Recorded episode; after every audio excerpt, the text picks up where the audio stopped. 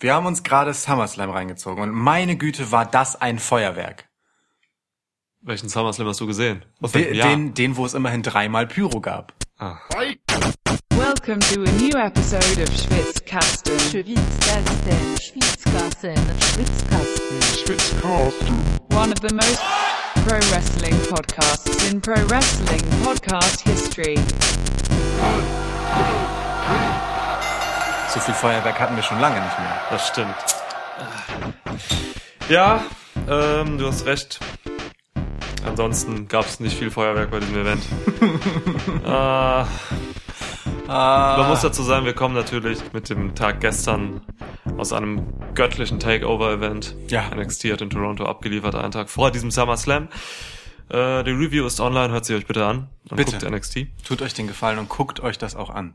Ja, und was hatten wir jetzt hier? Wir haben uns echt gequält. Streckenweise war das wirklich auch echt anstrengend. Oh, Ich hatte auch, ich kam nicht umhin, mich in das Live-Publikum vor Ort zu versetzen, das ja auch dessen Gähnen mich zwischendurch geradezu angeschrien hat. Es war ja wirklich so totenstille über weite Strecken des ganzen Events. Ja. Das, also es war ja krass. Als Ja. wäre man in Saudi-Arabien. Also, stimmt, Toronto, äh, Nein. nein. Das ist überhaupt einfach gar nicht. Nein. Nein, also was ich strecken, was heißt streckenweise, ne? Für mich war es so, dass ich wirklich bis, ich sag mal, zu den letzten zwei Matches echt meiste Zeit gelangweilt war.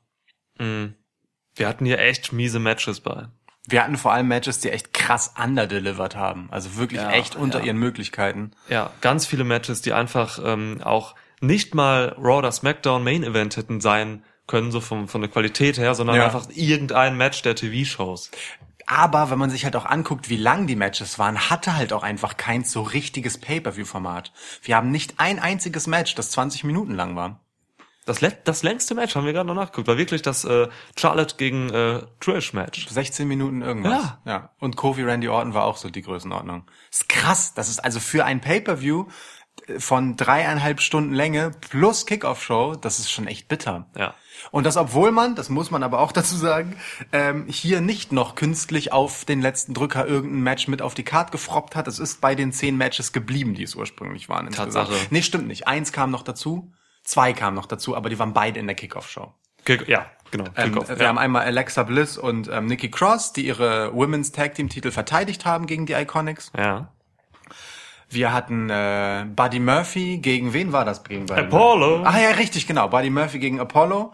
Äh, das war auch ein sehr kurzes Vergnügen. Wurde unterbrochen von durch, durch Roan. Genau, der dann noch einmal ähm, nachdrücklich ähm, darum bat, dass Buddy Murphy doch seinen Namen nicht erwähnen möge, wenn es um die Roman Reigns Situation geht. Gott, du bist wirklich angestellt von Daniel Bryan und so, ne? Dass du halt echt. Ich, ich, ich, Alles rechtfertigt, ich, ja. ich spreche einfach nur im Sinne der Erhaltung unseres Planeten. Ja, das ist löblich. Das finde ich gut.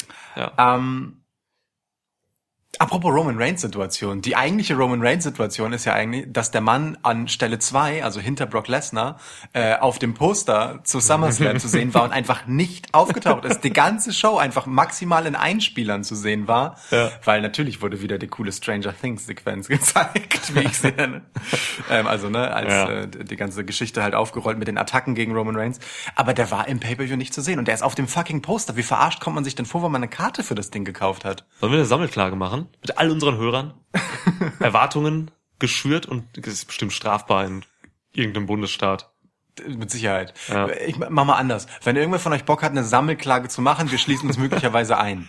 Äh, an. Entschuldigung, an. So. Ja. Wir, wir sind dann möglicherweise dabei. Motorman Sven ruft jetzt erstmal seinen Anwalt an. Ich glaube, der hat den Hörer jetzt schon in der Hand. Ja, er ruft. Gott. Und zu guter Letzt, ähm, auch um die Kickoff-Show kurz zu komplizieren, hatten wir Drew Gulak, der wie erwartet gegen Oni Lorcan den Cruiserweight-Titel verteidigt hat. Ja. So. So. Gut, Kickoff-Show haben wir damit abgehandelt. Ja, es ist also. Ähm, ich würde sagen, wir kümmern uns erstmal echt um die, um die, um die Main Card. Dann hau mal rein.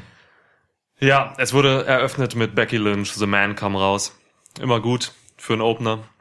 Kann man machen. Ähm, Becky und Neddy sahen, das ist uns direkt aufgefallen, sehr ähnlich aus. Die waren beide einfach schwarz und glitzernd. Oder schwarz und mit Metall. Es waren so Nieten bei Becky zumindest. Bei Neddy auch mehr so Spiegel. Ihre Applikation, ne? ja. Ganz irre. Ja. Anstrengend. Anstrengend, finde ich auch. Aber zum Glück ließen sich die beiden an ihren Haarfarben sehr gut auseinanderhalten. Ja, dieses Match war halt auch äh, schon im Vorfeld eines der Matches, ich sag mal 90 Prozent der Matches waren so, ähm, wo halt der Sieger einfach direkt von vornherein feststand. Es Ja. Niemand hat erwartet, dass äh, Natalia hier äh, Becky entthront. Ist natürlich auch nicht passiert. Nehmen Außer- wir mal vorweg. Außer Kanada vielleicht. Ja, Kanada hat es vielleicht erwartet. Äh, Die Publikumsreaktionen waren schon ein bisschen bemerkenswert. Fand ich. Also ähm, da gab's, als Becky Lynch dann Natalia in den Sharpshooter nahm, wurde doch recht vehement geboot. ja. Liegt aber sicherlich daran, dass Becky Lynch den das äh, kanadische Nationalsymbol des Sharpshooters, das ist ja auch auf der kanadischen Flagge zu sehen. Ja. Viele denken, das wäre ein Ahornblatt, aber es ist in Wirklichkeit ein Sharpshooter aus einem ganz bestimmten Winkel dargestellt. Das ist mehr so, da sieht man die Ärsche quasi der Leute. Der Genau, ja, ja, genau, aus dem richtigen Teilnehmer. Winkel. Ihr werdet, guckt euch das genau an, dann werdet ihr es verstehen. ja, Ahornsirup, äh, Brad Hitman Hart und der Sharpshooter. Das sind die drei Sachen, die Kanada konstituieren. Genau, auch die Nationalhymne von Kanada handelt ja weitgehend vom Sharpshooter. Seit genau, seit dem Match gestern, äh, beziehungsweise vorgestern, äh, von Gargano und Cole, ist jetzt auch der Canadian Des- Destroyer endlich angekommen. Es Stimmt. vielleicht noch dazu. so Ja, jetzt. ich könnte mir auch vorstellen, dass es eine neue Strophe dafür gibt dann in Ja. der Nationalhymne. Aber egal, ja, komm, äh, Grizzly. ähm, k- kommen wir dazu zurück. Ähm, da, also als ähm, Becky Lynch ähm, Natalia im Sharpshooter hatte, der natürlich als klassischer Hard Move eine durchaus dreiste Ansage war Ja, war in Taunt. Richtung äh, Kanada, Ja. äh, wurde sie dafür auch äh, doch mit einigen Boos bedacht. Für Becky Lynch sicherlich keine besonders gewohnte Situation, so over wie die Dame normalerweise ist. Ja, war aber jetzt irgendwie, keine Ahnung, war, das Publikum war sich halt nicht so einig, was sie da machen sollen. So, Nee, ich ne? verstehe schon, dass sie das gemacht haben, äh, eben weil es ein Taunt ist gegenüber auch irgendwie der gesamten Hart-Familie so. Ja. Verstehe ich. Sie, äh, anfangs wurde Becky aber doch mit mehr Jubel empfangen als Natalia zum Beispiel. Ja. Äh, Natalia hatte ja dann schon auch die Heel-Rolle in diesem Match. Aber auch nicht so klar, natürlich, weil wenn du eben der Hometown Hero bist und mit einer Flagge rauskommst, so, Ja. dann bist du auch jetzt kein klassischer Heel in diesem Match. Genau. Das war übrigens auch so bei, bei Bailey gegen, gegen Amber, wo wir Mhm. gleich noch drauf zu sprechen kommen, so, ne? Das war auch so eine, so, eher so zwei Faces einfach, die da Ja. stehen, wo dieser klassische Heel fehlte, so, und das hat man, das, das tat dem Match oder beiden Matches auch gar nicht so gut, finde ich. Stimmt, ja, bin So. ich bei dir. Naja, jedenfalls ähm, hatten wir hier ein Match, ähm, boah, ja. Wie fandst du's denn? Ich fand's Also- total unterwältigend. Also äh, wir haben, während wir geguckt, wir haben während des Matches ehrlich gesagt wenig darüber gesprochen. Ja. Irgendwann so ein paar Matches später, wahrscheinlich während Goldberg gegen Sigler, ähm, haben wir uns kurz darüber unterhalten und du fandst es nicht so schlecht, wie ich es fand. Ich glaube auch, ja. Ähm, aber ich hatte so ähm, relativ früh im Match gab es so den Moment, als ähm, Be- Becky ähm, Natalia äh, nacheinander einmal gegen ein Kommentatorenpult geschleudert hat und dann gegen die Treppenstufen draußen.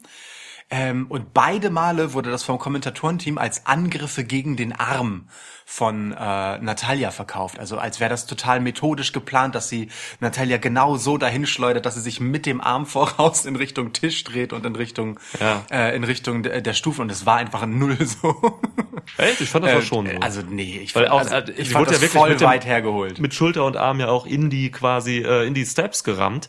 Das sah man schon, dass es deutlich war. Und dann ist das ja genau dieser Arm, der dann nachher in den, das Armhör kommt, so. Äh, von daher fand ich das schon gut, weil das einfach generell eine gute, gute Methodik ist oder ein gutes Motiv in einem Submission-Match. Das war ja ein Ja. Submission-Match, dass man eben die Körperparts der jeweiligen Gegnerin äh, irgendwie beackert vorher und bereitet für die eigene Submission. Das haben sie halt ganz gut gemacht. Ich also Natalia hatte halt das, nicht. das, das Bein von, von Becky immer wieder malträtiert, so für den äh, Sharpshooter und, und, und ja, Becky eben den Arm von Natalia. So. Das habe ich so echt nicht nicht so krass gesehen in dem Match. Ich fand es relativ herbei herbeikonstruiert gerade in dieser Situation. Herbeikonstruiert. Wir müssen anstoßen, sonst kann ich nicht trinken. Das ist okay. Prost.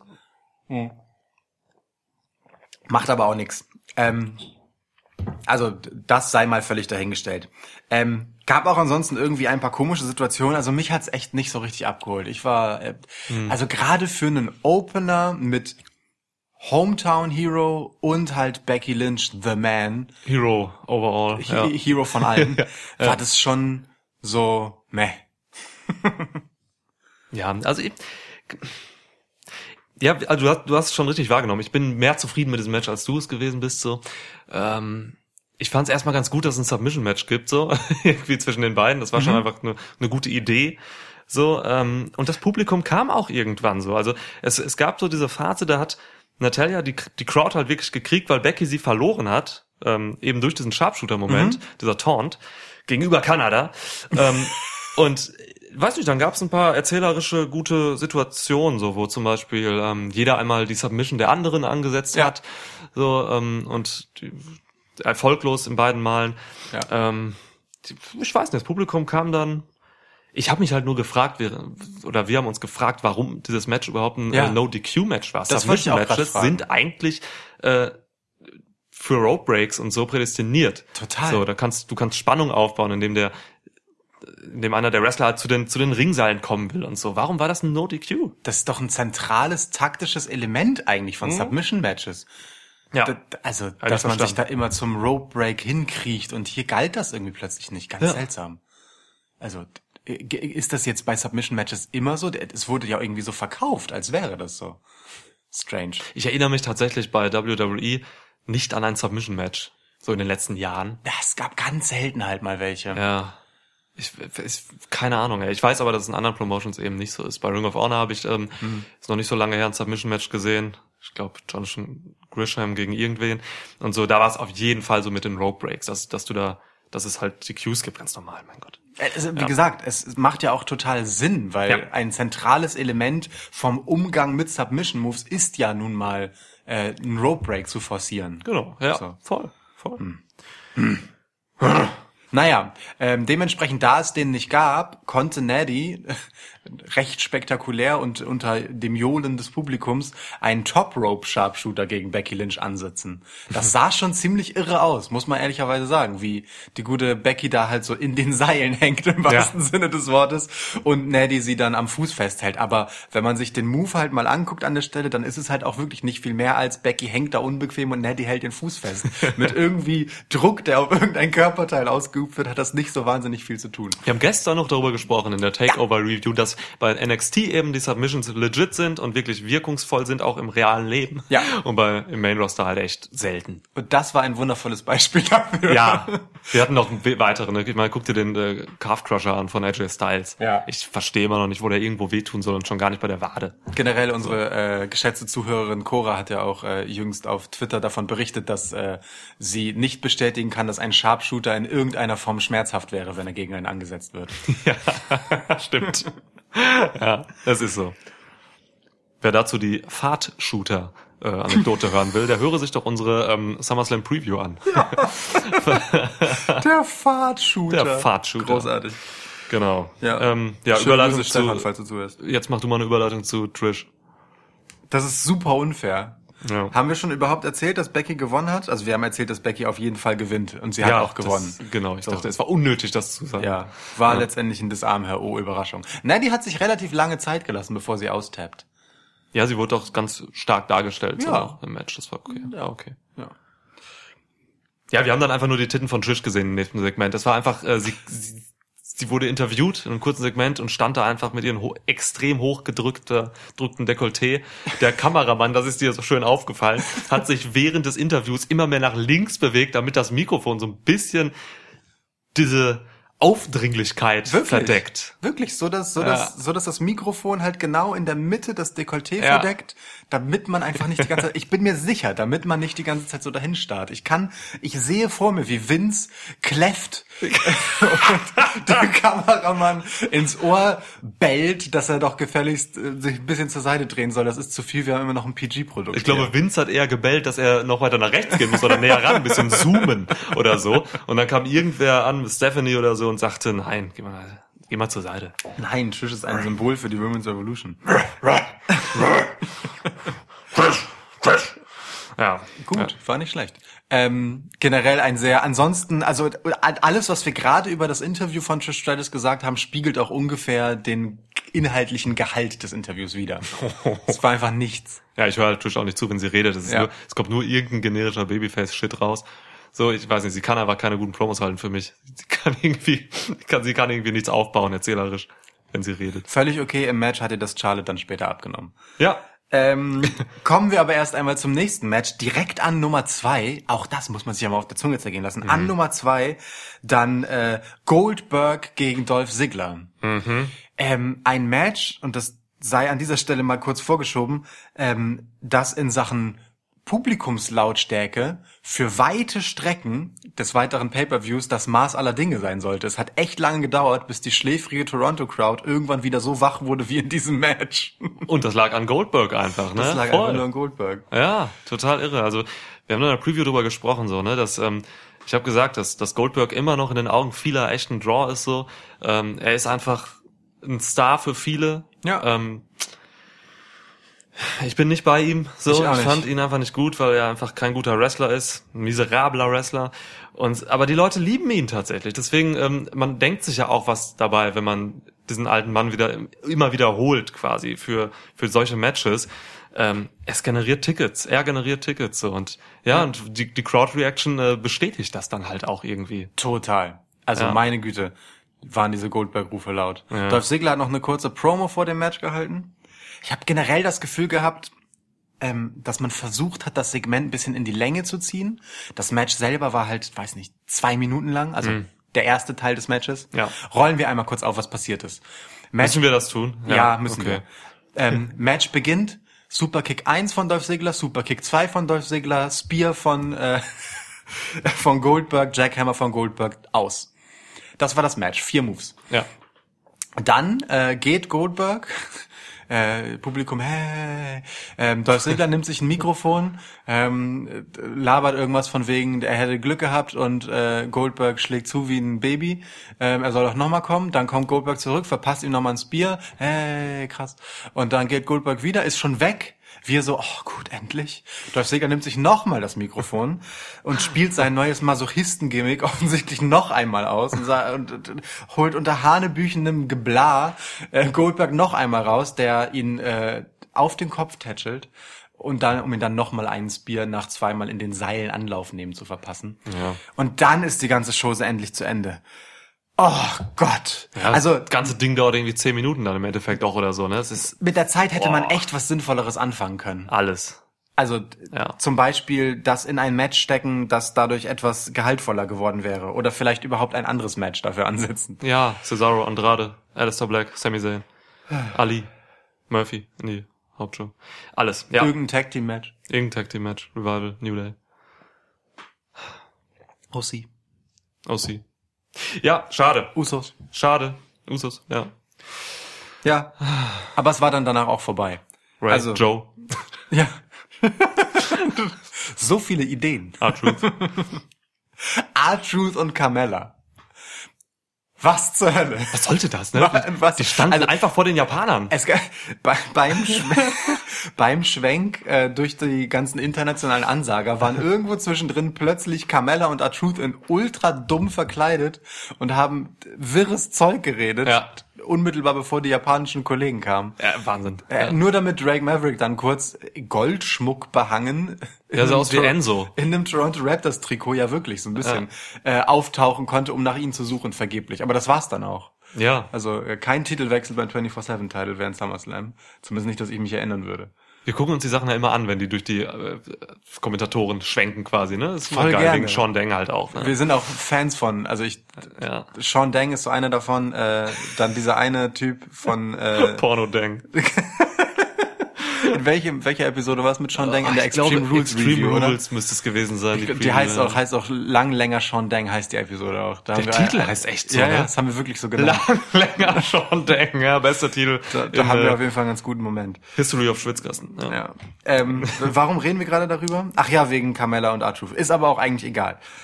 Ja, kommen wir jetzt zum nächsten Match. Wir Ja, hatten hier ein, ähm, das ein, also auf dem Papier ultra vielversprechendes High-Quality-Match. Ähm, AJ Styles verteidigt seinen US-Title gegen Ricochet. Ist das, ähm, ja, wie oft haben die beiden jetzt schon bei Pay-Per-Views, glaube ich, einmal schon. Ja. Das müsste das zweite gewesen sein und dann bei Raw halt hin und wieder nochmal sich Ja, behagt. genau. So, und jetzt hatten wir halt hier wieder das Match. Das Rematch halt quasi. Das Rematch. Ja. Und es fing wirklich schon damit an, wie Ricochet rauskam. Was soll denn dieser Motorradanzug, den er trägt? Warum hat er denn jetzt so, so, einen- so einen komischen Ganzkörper schwarzen Funktionsdress? Das sieht ja furchtbarer aus als die Sachen, in denen Seth Rollins teilweise rauskommt. Zum Glück zieht er dann halt auch diese seltsamen Westen und so, die er trägt, dann auch in der Regel aus. Er zieht's immer aus, ja. Aber das war ja, also, ja. was ja. hat man sich denn dabei gedacht? Also ist, ist Weil Ricochet so fett ist. Sieht Ricochet irgendwie zu sehr nach, ich weiß nicht, ähm, Latino-Gang-Mitglied aus wegen seiner Tattoos oder so, dass man das für ein PG-Produkt als Face nicht machen will. Der Mann heißt Trevor Mann, ne? Der ist halt, ich glaube, einfach voll kein Latino. Nein, ist er nicht. Ich, vielleicht irgendwie hat er was in der Familie oder so, ne, Ja. weil er sehr dunkel ist. Aber ähm, ey, Ricochet ist so ungefähr der, das Gegenteil von einem äh, Latino-Gangster. Ohne Scheiß. Alter Schwede. Aber ja, stimmt, das war deine erste Theorie tatsächlich. Du hast gesagt, sind seine Tattoos irgendwie zu krass für ein Babyface? Ich kann mir das nicht anders erklären. Er sah einfach wirklich aus wie ein Motorrad. Also nicht wie ein Superheld, wie Rene Young das noch hinstellen wollte, sondern er sah einfach aus wie ein Typ, der gerade mit seiner Hayabusa vorgefahren ist. Oh Gott. Echt, Mann. Ja, weiß ich auch nicht, was das sollte. Ähm, was mich hieran aber wirklich stört, ist, dass AJ Styles und Ricochet maximal 20% von dem abgerufen haben, was Krass. sie eigentlich abrufen können. Das ist Wahnsinn. Das war wirklich ein scheiß Match, was völlig unter den Möglichkeiten dieser beiden äh, Top-Wrestler war. Es hatte auch null Dramaturgie. Nein, es Es war, war- nichts drin. Gar nichts. Publikum war tot. Ey, wir reden von AJ Styles Ja. gegen Ricochet, was ich für ausladende Gesten gerade mache. Ja, das Wir- also- kommst an die Decke. Wir, wir reden wirklich von AJ Styles gegen Ricochet. Und das Publikum war tot. Wie viel kann man falsch machen, dass das passiert? Die Antwort ist alles. ich, ich weiß halt nicht, was, was da mittlerweile für Ansprüche sind. Vielleicht gab es mittlerweile so einen Shift der Ansprüche an äh, In-Ring-Competition bei WWE. Äh, keine Ahnung. Also, aber nee, auch, auch die Crowd. Wie gesagt, es hat niemandem gefallen im Publikum. Das kann für niemanden gut gewesen sein. Es hat ja auch niemanden interessiert. Also ich meine, wir reden immer noch von AJ Styles gegen Ricochet. Ja, es hatte keinen Spirit. Äh, furchtbar, wirklich ganz krass. Es gab schon gute Momente, aber der eine war sehr, sehr, sehr früh. Das war eine der ersten Aktionen, ähm, als Ricochet über beide Schulter von Carl Anderson und Luke Gallows nacheinander Oh ja. äh, läuft draußen. Äh, also vom Apron dann über die Schultern der beiden wirklich jeweils mit einem Schritt, um dann AJ Styles, der ebenfalls draußen stand, mit einem Hurricane Runner zu erwischen. Also auch nicht einfach so mit einem Kick, sondern nö, ich laufe jetzt über den Schulter und mache dann noch einen Hurricane Runner. Stimmt, das war stark. Das sah sehr Ja. leicht aus. Ja. Ähm, und danach kam aber eigentlich bis auf diesen One-Legged Springboard Vorarm, den er gemacht hat, Ja. ähm, als Ricochet sein angeschlagenes Bein gesellt hat und dann einfach einen Springboard-Move auf einem Bein gemacht hat. Sonst kam da eigentlich nicht mehr viel, außer irgendwie halt so ein paar nette Moves hintereinander. Aber es hatte, hatte alles kein, da fehlte der Kleber dazwischen, da fehlte, fehlte die Geschichte. Das waren halt einfach Moves nacheinander. Ja, der ganze, das hatte wie gesagt einfach keinen Geist. Und es ist klar, dass die Moves total perfekt alle ausgeführt worden sind. Auch das. Finish war mega. Ähm, es lief nämlich so, dass äh, ja, Ricochet von oben quasi rein einen Top Rope Move gemacht hat äh, und AJ Styles ihn einfach so aufgefangen hat, dass er direkt in den Styles Clash ansetzen konnte. Äh, ansatzlos einfach drüber, zack, Ende. Aber ja, es fehlte halt alles andere in diesem Match. Ich frage mich halt, ob einer von beiden verletzt oder angeschlagen war, dass man gesagt hat, man macht das Match kurz und safe. Ja. Ja, D damit rede ich mir das jetzt erstmal schön. Vielleicht hatte Ricochet einfach klaffende Fleischwunden, sowohl vorne als auch hinten am Torso. Deswegen musste Ah. er auch diesen, diesen Anzug tragen. Möglich, ja. Das ist eigentlich die einzige Erklärung. Ja, okay, nehmen wir die, nehmen wir Ja. die Erklärung.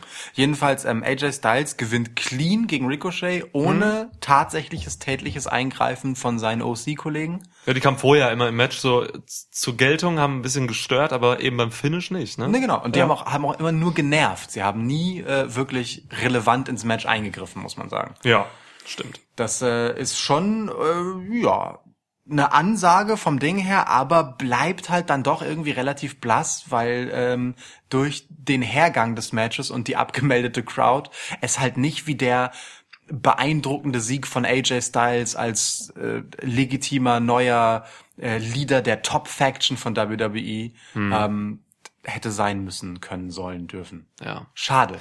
Verpasste Chance. Ja. wenn So- man Ricochet schon dafür opfert. So blieb es halt jetzt ein Raw-Match beim, beim SummerSlam. Ja, kein Raw äh, Main Event Match, sondern einfach ein Raw Match. Einfach ein Raw-Match. Einfach ein Raw Match. Schade. Oh Mann. Ja, machen wir weiter und äh, Oh Mann, ist eine gute Überleitung zu dem, was dann passiert ist, als die Street Profits auf Ric Flair trafen. ach so, ist Eine- durchdrehender Wahnsinn. Eine völlige Explosion an, an äh, Catchphrases und, und äh, Wrestler gewordener Karikatur. Sehr, sehr überfordernder Moment. Das ist so, das ist so, Überfordernder Moment. ja, das ist so, so, es. so eine gewisse so Gimmick-Epilepsie. Die man so bekommt. Da, da passiert, da, das ist einfach, man ist so überflutet von all dem Unsinn. Es war irre. Ja. Ga- Ganz irres Segment. Ich kann daraus auch nichts weiter mitnehmen. Das ist einfach, einfach gewesen. Aber Oh ja, ich, gut. also ich nehme mittlerweile mit, dass ähm, ich ein bisschen gesättigt bin, was die Street Profits bei Raw angeht. So, ich bin jetzt über den Punkt drüber, wo ich es auch irgendwie amüsant finde oder so. Ich bin jetzt tatsächlich ähm, mehr genervt von Ja, den, von den, von der übertriebenen äh, Darstellung, auch inhaltlich, was da so rüberkommt. Sie, sie ähm, rekapitulieren ja oft das davor Geschehene. Sie haben jetzt Ja. auch gesagt, irgendwie, dass, äh, keine Ahnung, Alexa Bliss und Nikki Cross gewonnen haben in der Kickoff-Show und so. Ja. Ähm, haben, erzählen halt so Dinge, weißt du, was passiert ist. Sowohl bei Raw als auch jetzt beim, bei den letzten Pay-Per-Views. Ich glaube, seit zwei Pay-Per-Views sind sie jetzt auch da Backstage unterwegs. Die nerven mich gerade nur noch. Ja, es sind so ein bisschen Waldorf, Waldorf und Stettler, aber in jung und schwarz. Gott. Ja, das trifft es, ja. Vielmehr halt nicht. Die lachen Ja. halt über die anderen Leute so ein bisschen. Also Ja, machen sich so ein bisschen lustig, lachen über sich selbst und das war's dann. Das ist wirklich ungefähr das. Irgendwann muss man halt die Transition schaffen, sie dann auch in den Ring zu transportieren, Ja. aus den Back Backstage-Segmenten raus. Ja. Und da können sie dann bitte wieder das sein, was sie auch bei NXT sind. Da haben sie es vorgemacht. Äh, Genau. Gerade einen Tag vorher Ja. definitiv abgeliefert in ihrem Match. Ja. Guckt euch unsere äh, NXT-Review an oder hört sie euch an vielmehr. Und guckt Ähm, NXT. und guckt NXT. Guckt NXT. Die ist sehr gut geworden. Das, ja, es stimmt. Kann man noch mal sagen. Ja, das ist eine schöne Folge. Ja, top. Gut, ich wollte gerade anknüpfen. Ähm, Bailey verteidigt ihren SmackDown Women's Title gegen Amber Moon und ähm, für mich war dieses Match dann auch wieder da, wo AJ Styles und Ricochet war. Also es fehlte einfach an so vielen, obwohl da hast- so viel Potenzial Du, du hast noch vor dem Match gesagt, so, boah, also nach diesen drei lahmen Matches zu Beginn ist das jetzt eins, da können Bailey und Ember Moon mal richtig einen Showstealer abstauben. Yeah, Und äh, d- das Publikum auch wieder rumreißen. Es lag ja da. ja. Aber auch nicht so richtig. Die Crowd war weiterhin komplett tot. Weitgehend, ja. Also, oh, Ich, ich konnten sie sich auch nicht so richtig entscheiden, wie sie das alles finden sollen. Ne? Also auch Bailey wird seit Wochen auch immer so, so gemischt, bejubelt und ausgebuht. Die hat einen ganz schweren Stand beim Publikum gerade. Ja. Ist halt auch einfach uninteressant und unsympathisch irgendwie.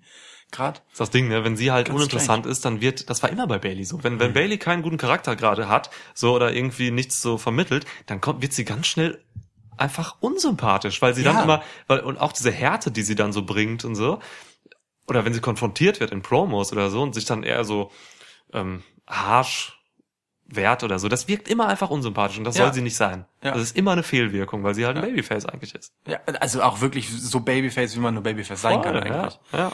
Ember Moon äh, kann man nicht so wahnsinnig viele Vorwürfe machen, finde ich, in dem Match. Ähm, also erstens übrigens ihr ihr Outfit sah krass aus Geil, mit dieser, geiles mit diesem diesem diesem dieser verschmierten Schminke und so. Es hatte Ja. sowas sehr Endzeitmäßiges, hat mich so Ja. ein bisschen an Mad Max erinnert. Ja. Fand ich gut, hat mir gut gefallen. Ähm, bin froh, dass diese Nerd-Nummer bei ihr erstmal weg ist und man eher zumindest über die Optik jetzt wieder in Richtung Skinorm geht. So. Hm. Ähm, Im Ring hat sie das auch durchaus äh, amtlich. Da ist es. Wir haben, wir haben während, des, während des Guckens habe ich ein paar Mal zu oft amtlich gesagt. Ich weiß auch nicht warum. Und wir haben uns ein bisschen darüber unterhalten, was für ein unglaublich deutsches Wort amtlich eigentlich ist, beziehungsweise die positive Konnotation von amtlich, dass etwas als positiv bewertet wird, indem das Wort Amt steckt, als wäre es so von einer Behörde ausgezeichnet worden als gut. Gibt es nur in Deutschland. Das muss eine absolut deutsche Sache sein. Amtlich, du, du hast echt, du, amtlicher, amtlicher Bump, hast du auch gesagt, als Trish darunter gefallen ist Ja. und so. Ja, amtlich. Ein amtlicher Bump. Da kriegt man ein Zertifikat für. Da steht dann drauf Bump. So, so mit Datum. Die Behörde, die das beglaubigt hat. Und den kannst du dann vorlegen, wenn jemand nach deinen Bumps fragt. Ich habe dir auch heute einen Gutschein geschickt, äh, von, das, das Burger Me 25% heute hat, montags. Wir bestellen mal Burger, wenn wir montags äh, Pay-Per-View gucken. Ja. Und ich glaube, da hast du auch irgendwas zurückgeschrieben von wegen, das wird amtlich asozial. Ja. Oder so. oh Gott. Ja, schön. Toll, heute ist ein amtlicher Tag. Ähm, Also wie gesagt, Ember Moon ähm, fand ich schon ganz gut in dem Match, aber es gab ein Problem, das hast du ganz schön benannt, als wir geguckt haben. Da hast du gesagt, ähm, also die Crowd war halt tot. Ember Moon hatte so kurz so so einen Moment, in dem sie Bailey in die Flucht geschlagen hat, mehr oder minder. Und da sagtest du, mh, jetzt muss Ember eigentlich mal oben auf, auf, auf die Ringseile gehen quasi und einmal schreien oder irgendwie das Publikum anheizen und es ins Match zurückholen. Ja. Und da haben wir uns halt gefragt, ähm, ob das in dieser Situation okay wäre, wenn sie das machen würde. Weil wir haben hier tendenziell eine Face-Face-Situation und Bailey ist halt, blöd gesagt, als Champion der ranghöhere Face. Darf qua, ich sage mal, Locker-Room-Kodex Ember Moon an der Stelle das Heft in die Hand nehmen oder ist es eigentlich an Bailey? So, äh, jedenfalls haben es beide irgendwie nicht gemacht. Bei Ja, ba ja. Bailey kann ich sogar noch nachsehen vor dem Hintergrund, dass sie bei dem Publikum ehrlich gesagt wenig zu holen hatte, was ähm, positive Resonanzen anging. Aber dadurch veräppte das dann halt und auch in so einem Moment, wo man das Match wirklich hätte holen können, passierte es dann nicht. Ja, das stimmt. Das War dann aber auch am Ende okay, weil das Finish war echt scheiße. Ja, das kam irgendwie so aus, äh, kam plötzlich und es war noch nicht mal ihr vernünftiger aus, äh, Finisher. So, es war, es sollte ein Bailey to Belly von ganz oben sein, vom Ringpost. Äh, aber ja, es war einfach nur ein schlampiger Wurf, so, ne? Da war wenig Belly-Contact. Da hat kein, da hat kein einziger Belly irgendein Belly berührt. Das ist eh ein Scheiß-Finisher. Ja. Ja, Ähm, das, also es Ja. war echt nicht gut. ich habe mir noch aufgeschrieben, eine schöne Codebreaker-Variante von Ember Moon. Ja, da hatte sie äh, Bailey so in so einem, naja, in dieser Ausgangssituation, wie auch ein Pedigree anfängt, so ungefähr, ne? Und wickelt dann quasi ähm, Bailey so auf sich rauf, Ja. dass sie sie so auf der Schulter hat. Und dann wirft sie sie noch nach hinten drüber zu einem Codebreaker. War schön. ja. War also es klang ein bisschen, sah ein bisschen weniger hölzern aus, als mein Versuch, das zu erklären. War eine nette, flüssige Bewegung. Gut. Generell alles so im zweiten Drittel war schon move-technisch auch so okay, so Moon hatte ein paar Power-Moves auch und so. War schon okay, aber ja. Aber es gab auch nie so richtig die Androhung eines Eclipse, oder? Nee, warum nicht? Das hat mich total gewundert. Oder? Stimmt, du hast vollkommen recht, ja. Was soll das? Man, Da- könnte, man also- hätte doch Bailey mal irgendwo in der Mitte positionieren können, auf den Knien und Amber hochklettern. Das Ich mein- Publikum wäre sofort gekommen. Eben, das ist halt der Punkt. Ne? Wir reden halt von einem der Ja. drei spektakulärsten Finisher in WWE insgesamt überhaupt. Zu Amber Moon vielleicht gerade nochmal ein Wort so. Ähm, ich weiß nicht, haben wir da, ich glaube, wir haben in der Preview auch eigentlich drüber gesprochen.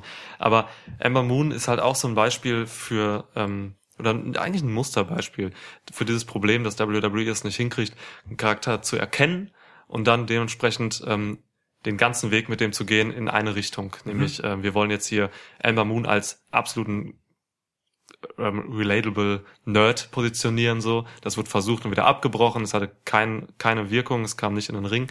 Ähm, man hätte versuchen können, ähm, über das She-Norm zu kommen oder War Goddess und sie halt irgendwie als Monster-Face oder Heel zu etablieren. Ähm, das wünsche ich mir. Dito, Aber ich. es ist halt auch nicht passiert so. Man weiß sowohl mit Amber als auch mit Bailey nicht, was man machen soll. Die haben gerade einfach keinen geschliffenen Charakter. Ja. Ähm, und es reicht nicht, wenn du Amber Moon einfach nur in geile Klamotten packst. So. Weil das ist das, was passiert ist. Und der Outfit war super. Aber hätte dieses Outfit Inhalt, dann wäre es halt der Hammer. So, ne? Also ich fand in dem Match kam Amber schon stark rüber. Ich hatte schon das Gefühl, sie war eine Bedrohung für Bailey und ähm, das hatte Impact. Es war jetzt nicht krass beeindruckend und wow, aber ich hatte schon das Gefühl, man stellt Amber hier bewusst stark, auch wirklich stark dar. Ja, aber was soll man machen? Man kann sie auch in einem Title-Match jetzt nicht irgendwie schwächlich darstellen, aber das ist ja immer nur das, was wirklich über das Wrestling im Ring kommt. So, ich vermisse die starke Darstellung als Charakter Amber Moon. So. Das verstehe ich, Weil ja. das ist, also das ist mein Punkt eigentlich so, ne, dass, dass sie jetzt da quasi auf Augenhöhe mit Bailey so im Ring ist, so, das setze ich aber mal voraus. Aber mir fehlt eben diese charakterliche Stärke bei ihr und eben auch bei Bailey. Und dann kommen wir in so Situationen, die du gerade beschrieben hast, wo, ähm, wo dann auch einfach niemand bereit ist oder aus was für Gründen auch immer, vielleicht aus denen, die du erklärt hast gerade so, dann die Crowd auch zurückzuholen mit mal einer Improvisation oder so, weil wenn du jetzt ein Kevin Owens bist, der genau weiß, wer er ist und wer und und einfach diese diese Sicherheit aus sich heraus hat, jetzt eben zu improvisieren und das Publikum zu holen oder mal einen Trash Talk zu bringen oder mal irgendwas zu machen, um ähm, das Fahrige aus diesem Match irgendwie zu, zu nehmen. So, äh, da mangelt es dann halt bei bei Amber und und Bailey an Sicherheit. Ja, das stimmt voll. Da, also wirklich gut beobachtet. Schade. Gut beobachtet, dass es da vielleicht einfach an der mh, an dem Bewusstsein für die eigene Rolle fehlt, Ja. um das in dem Moment zu machen. Ja. Ja. Ein Randy Orton, weißt du, der weiß genau, wann er was machen darf, weil Ja. er einen feststehenden Charakter hat seit 90 Jahren. Ja. So, ne? Oder 80 ist er, glaube ich, ne? 80. Oder was heißt darf, ne? Wann er was machen kann einfach. Kann, wann, ja, Wann und was funktioniert, Ja. was zu seiner Rolle passt. Einfach weil Randy Orton seit Ewigkeiten einfach nur Randy Orton darstellt. Wir hatten es in der Ja. Preview so ähnlich von Brock Lesnar. Egal ob der Heel oder Face ist, der ist immer Brock Lesnar. Und Genau. zwar ganz eindeutig Brock Lesnar. So, und diese Leute sterben halt so massiv aus, ne? Ja. Und äh, in zehn Jahren haben wir halt das Problem, dass wir keine neuen Stars haben bei WWE. Darüber haben wir in der Preview ein bisschen länger gesprochen. Genau. Ja. Naja Ja. gut, also wir haben auch in diesem Match keinen neuen Star. ähm, Bailey verteidigt per sloppy Belly to Belly Wir haben Top heute Rope. das Match keinen neuen Star, ja. Das ist es, ja. Tja. Okay, wir haben eben kurz von Kevin Owens geredet. Ja. Jetzt kam er. Und das Publikum war wieder da. Kevin Owens hat das Publikum einfach komplett geholt. Aber auch ab dem Moment, als er auftaucht. Es gab Ja. auch so eine schöne Kunstpause, bevor sein, sein Theme erschallte. Ja.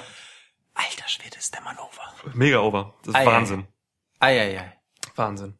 Und der hat dann auch im Match so, wo es auch mal wieder so ein paar Hänger gab und so, auch immer wieder zur richtigen Zeit die Leute geholt, indem er einfach ein bisschen rumgebülkt hat oder, Ja. oder mal irgendwie eine Geste gemacht hat oder so, ja. Großartige Intensität, die der Mann ausstrahlt. Ja, kommt von innen heraus aus seiner, es es ist echt krass. Kevin Owens ist super. Shane McMahon ist scheiße. Shane McMahon hatte sich deshalb einen Special Guest Enforcer mitgebracht, nämlich Elias. Hm. Den wohl durchtrainiertesten Referee aller Zeiten. ja.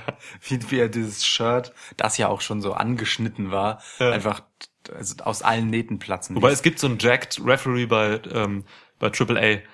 Triple Mania habe ich jetzt so ein bisschen ausschnittweise geguckt, das größte Event von den, ähm, äh, da, da ist ein so ein Ref.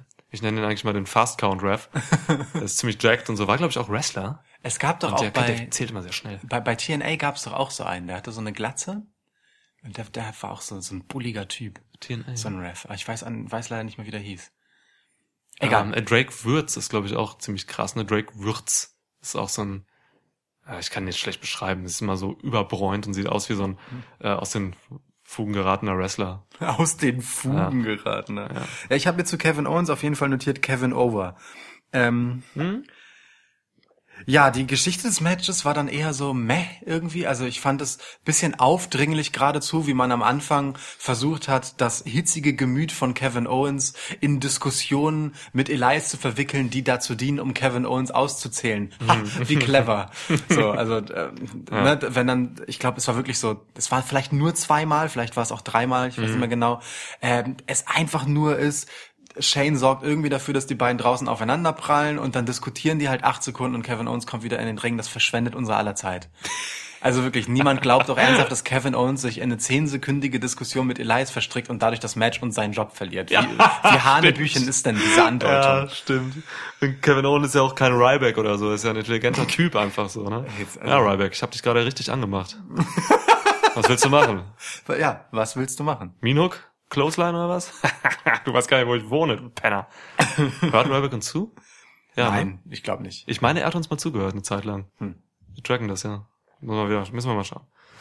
Okay, ja, ja genau, das Match war halt echt nicht cool so. Also es gab ganz viele Strikes, es gab irgendwie die ersten, ersten Hälfte überhaupt keine äh, Wrestling-Moves so richtig. Immer nur Strikes.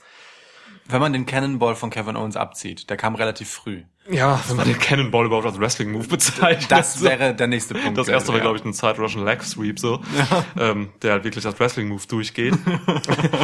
ja. Generell bei diesem, ich habe mir aufgeschrieben zu diesem Match und das, das fiel mir, das hat sich durchgezogen, also in meiner Wahrnehmung durch das ganze Event.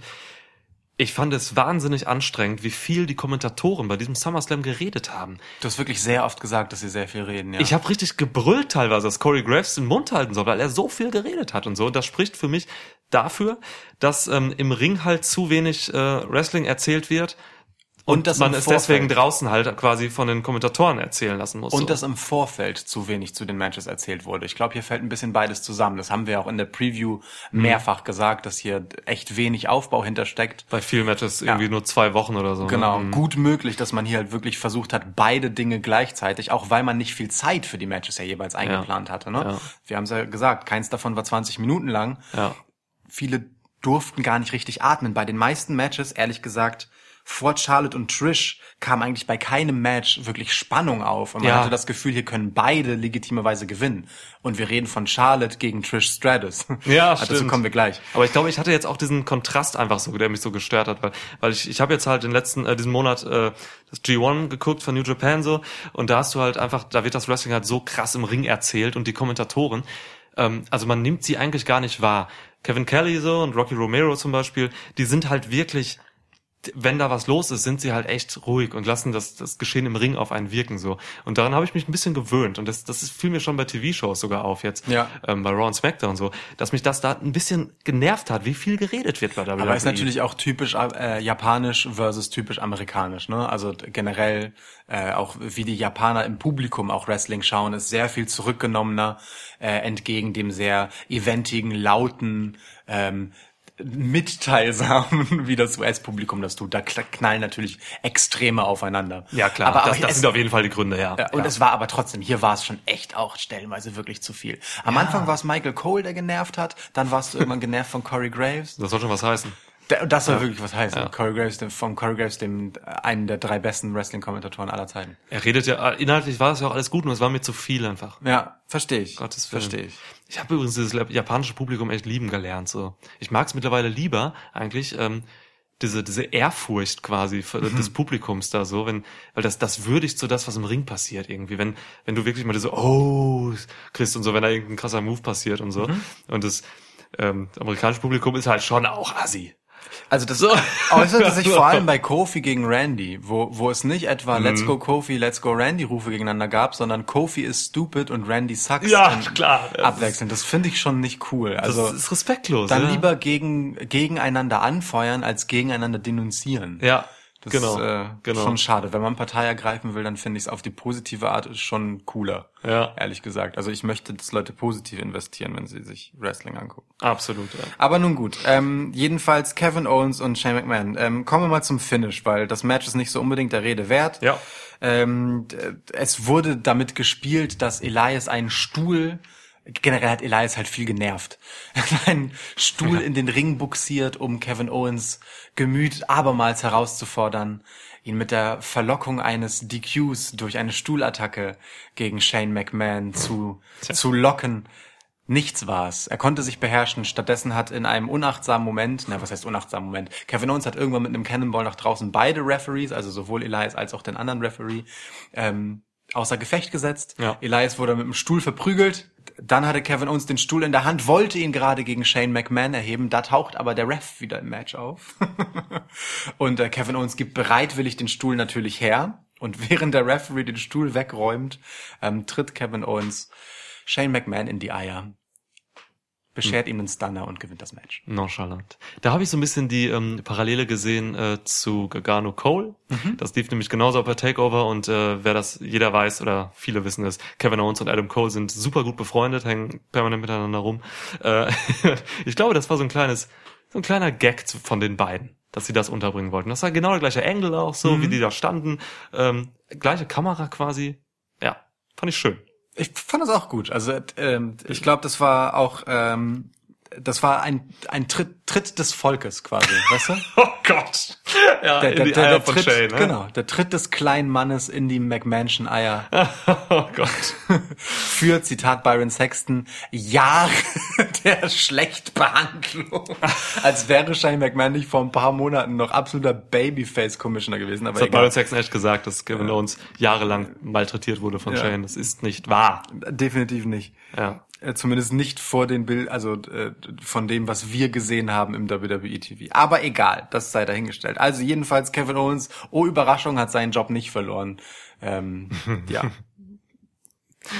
So ist es. so ist okay, es. haken wir es ab. War jetzt auch kein Burner. Also ich Nee. bin bis jetzt einfach nicht überzeugt von diesem Pay-Per-View. Und wir haben die Hälfte hinter uns.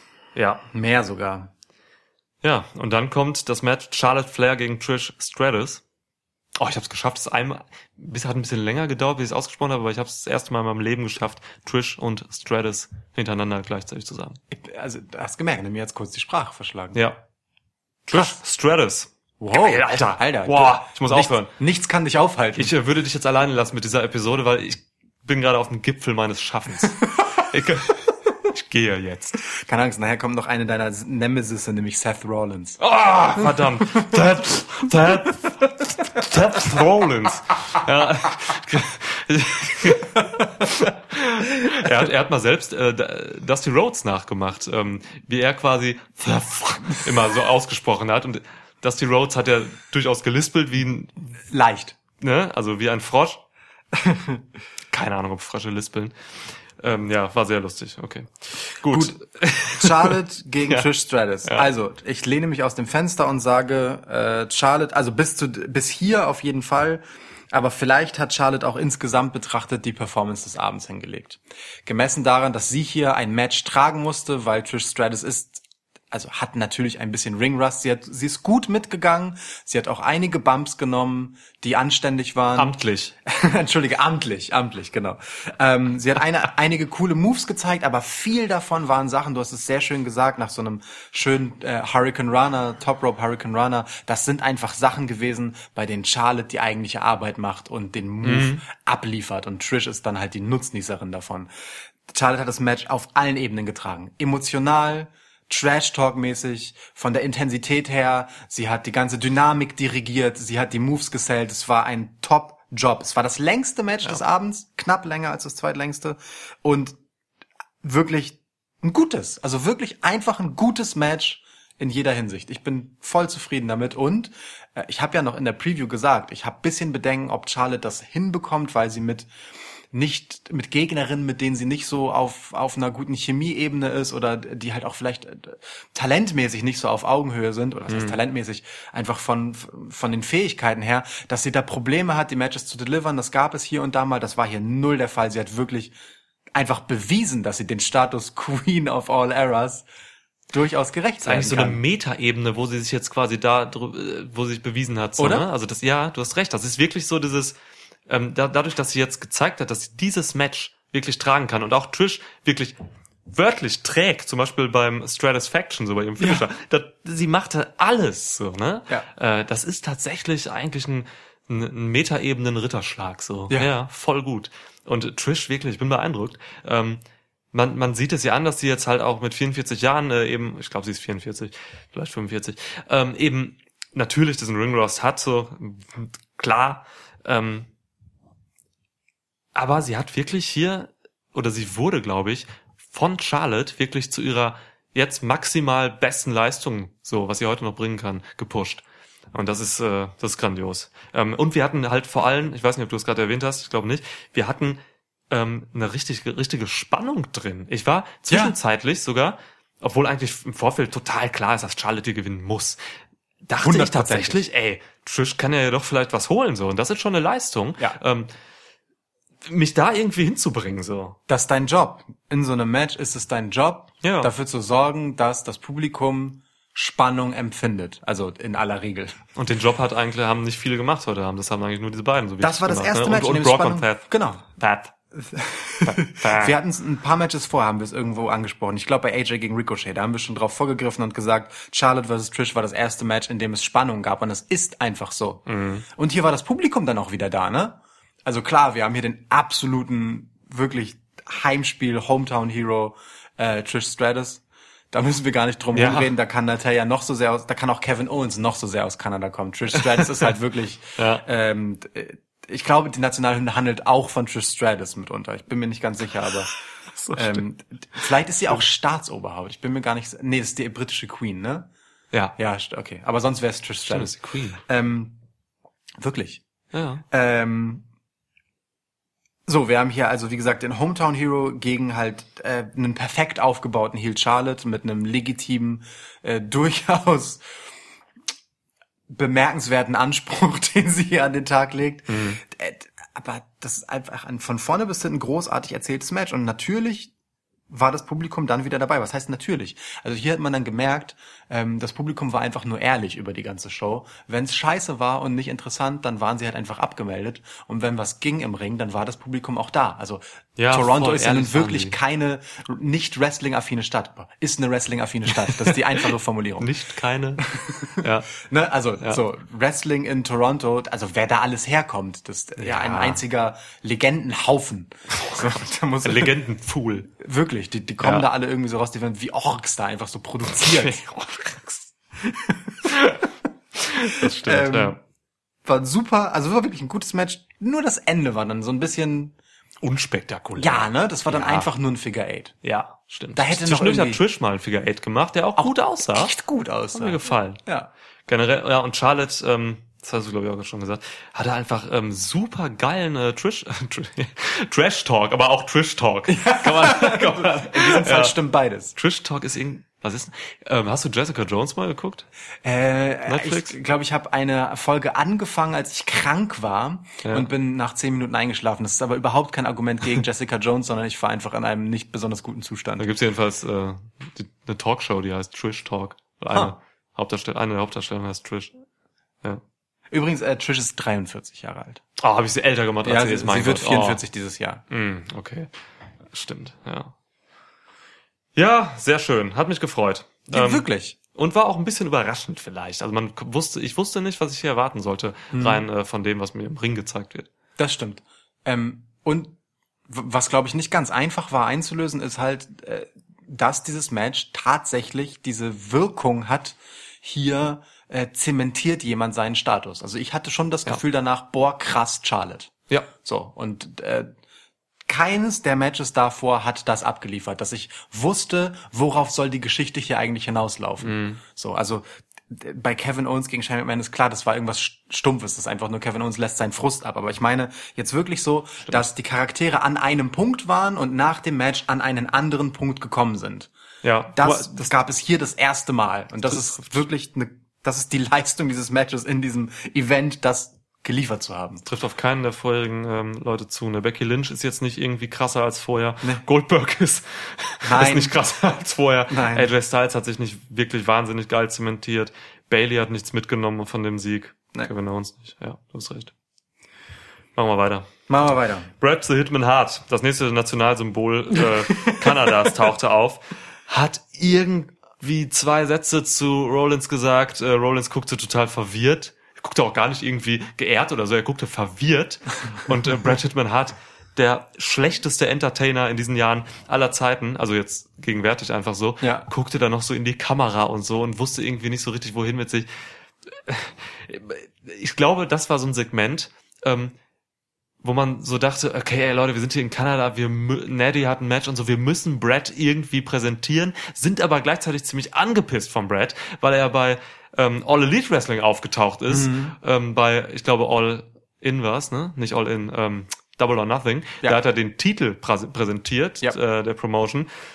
Ich glaube, dass, äh, also mich hat schon gewundert, dass sie Brad einladen, Ja. aber sie mussten es halt jetzt wegen Kanada irgendwie machen, das ist so ein Ding.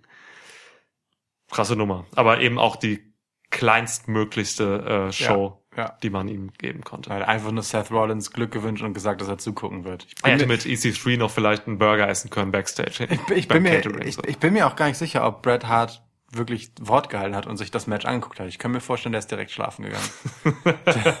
Wirkt, wirkt auf jeden Fall echt nicht so ja. bei sich. Egal. Ähm,